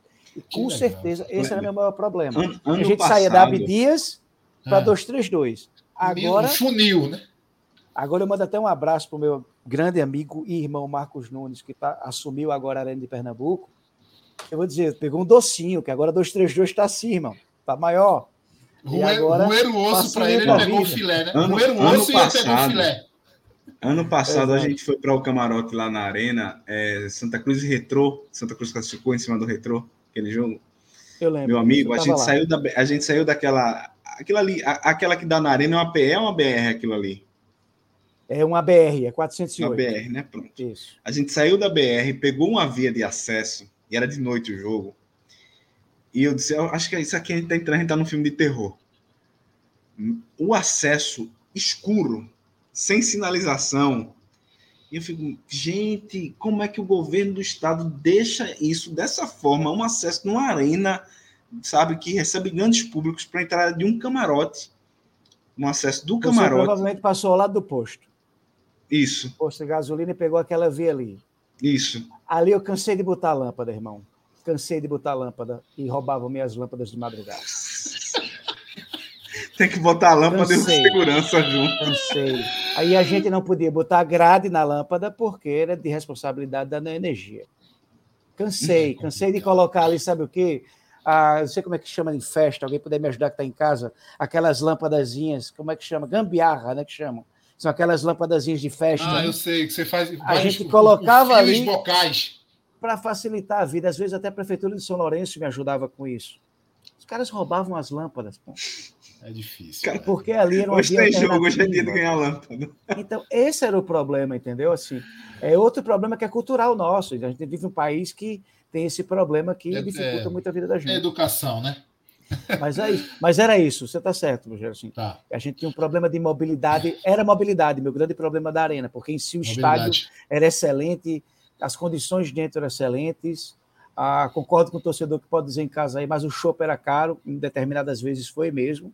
A era Kleber culpado, baixar, viu? Era o Kleber que é... era, Kleber era o culpado, viu? Tinha alguém, tinha, infelizmente, a gente tinha um consórcio com uma empresa de alimentação que ela, tinha, ela pagava caro para estar na situação. Então, a, a, a, ela, ela tinha que colocar um valor um pouco maior. E outra, é como o seguinte: você paga na feira um valor, dentro do shopping você paga outro. Então, não é, não é, são jeito. condições é. diferentes. O padrão, de arena, o padrão de arena é isso. Exato. Não tem jeito. É, o equipamento Exato. é caro, a manutenção é cara e não tem o que fazer.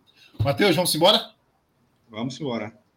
A, a, a, live de hoje teve patrocínio da BC Imóveis, né? BC Imobiliária. Isso.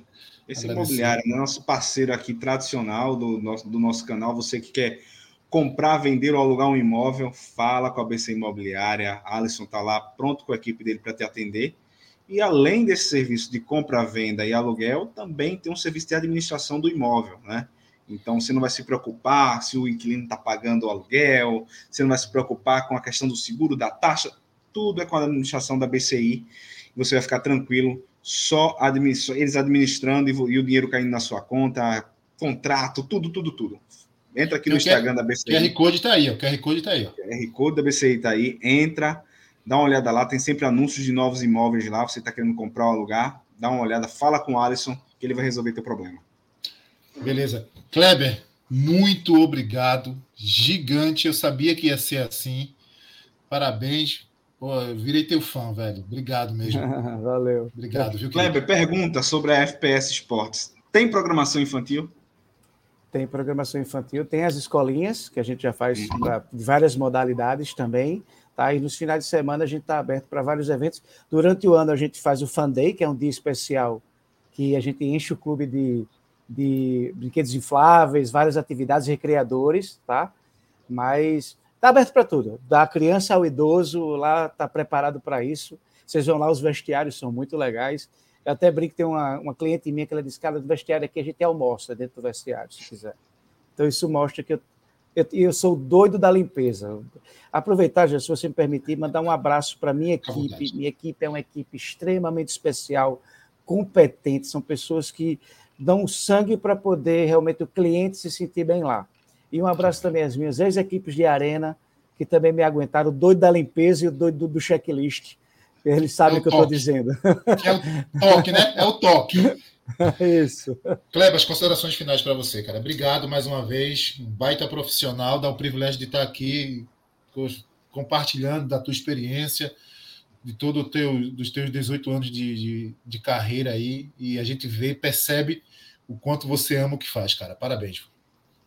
Ah, obrigado, Gera. Obrigado, Matheus. Eu sou realmente apaixonado por isso. Extremamente apaixonado.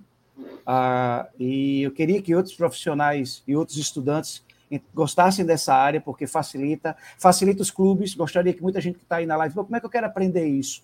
Conversa, entra, conversa comigo no meu Instagram, ou corre atrás para, vai conhece a Laje para poder correr atrás e, e, a gente formar mais profissionais aqui para auxiliar os clubes. Ah, eu quero ser voluntário no jogo do Santa Cruz. Pô, por que não vai ser voluntário lá? Conversa com o clube, procura o pessoal da organização, nos outros clubes também. Ah, começa na tua faculdade também sendo voluntário nos jogos internos, que isso aí vai criando experiência. Eu vou dizer, uma área que é muito legal de trabalhar. Mexer com o público é muito legal também. Agora, tem que ser responsável, tem que ser inteligente, tem que ser planejador daquilo que vai fazer para poder você não é, dificultar as coisas, tanto para aqueles que vêm te ver, que são teus clientes, como também aqueles que estão trabalhando contigo para não deixar nenhum deles em perigo. Então, é, é, planejamento é a palavra, checklist também é a palavra, verifica tudo antes do jogo, vê se está tudo ok, porque se você verifica antes, você consegue avisar o teu torcedor se deu problema ou não, e, e antecipa o problema, usa tuas redes sociais, tua comunicação para isso, porque facilita. Se o teu torcedor tiver instruído, eu dizia para fechar, Gera, eu dizia uma historinha para meus funcionários que era o seguinte: se você está no trânsito e você não vê o guarda de trânsito, ou ninguém ajudando a operar o trânsito, por, por mais que ele esteja parado, dá a sensação de impunidade, que as coisas não acontecem. Pode estar, tá, você pode estar tá parado do mesmo jeito, mas se você vê um guarda organizando, mostrando a você, ó, tentando dar um jeito, você dá uma sensação de que aquilo tem alguém organizando. Então, A mesma coisa serve para os estádios. Às vezes a, crise está feita, mas se você bota a sua equipe para ajudar, você dá uma satisfação ao teu torcedor, você facilita muito. E comunicação nisso é muito importante. Você pode usar um carro de som fora ou caixas de som. Você pode fazer várias coisas. Você pode ter parceiros que possam botar isso. Um cara que vai botar lá fora a, a propaganda do mercadinho do bairro e automaticamente o cara está te locando a caixa de som para você. E você está dizendo ao teu torcedor lá, olha, o portão A já está fechado pela quantidade de público, procure o portão B. Onde é o portão B? Fica à esquerda, no setor tal. Então, informação é Perfeito. é importante, o torcedor quer informação. Então é, é planejar. E para planejar isso tem que ser na semana do jogo. Aproveitar até, um, até uma comunicação ativa com as rádios, né? Perfeito. Também ajuda muito. Todo mundo está com o radinho ali no ouvido. Todo mundo, todo mundo. E é o rádio isso aqui hoje, né? Tá, é, é, as pessoas estão com isso o tempo é. inteiro. Na verdade, é, faz parte do corpo humano hoje o celular. Então as pessoas esquecem o óculos para dirigir, mas não esquecem o celular. Kleber, obrigado. Quero já te dizer que o Beberibe vai visitar a FPS, tá? Estou esperando certeza. agora. Quando a gente for para o grupo de membros aqui, a pressão vai ser grande. Já era. E agora com equipamento, meu irmão, disponível e, e, e de excelência, pronto. Né? Esse povo do Beberibe é metido, sabe como é que é? Gosta de coisa boa, né? Não tem condição, mas gosta de coisa boa.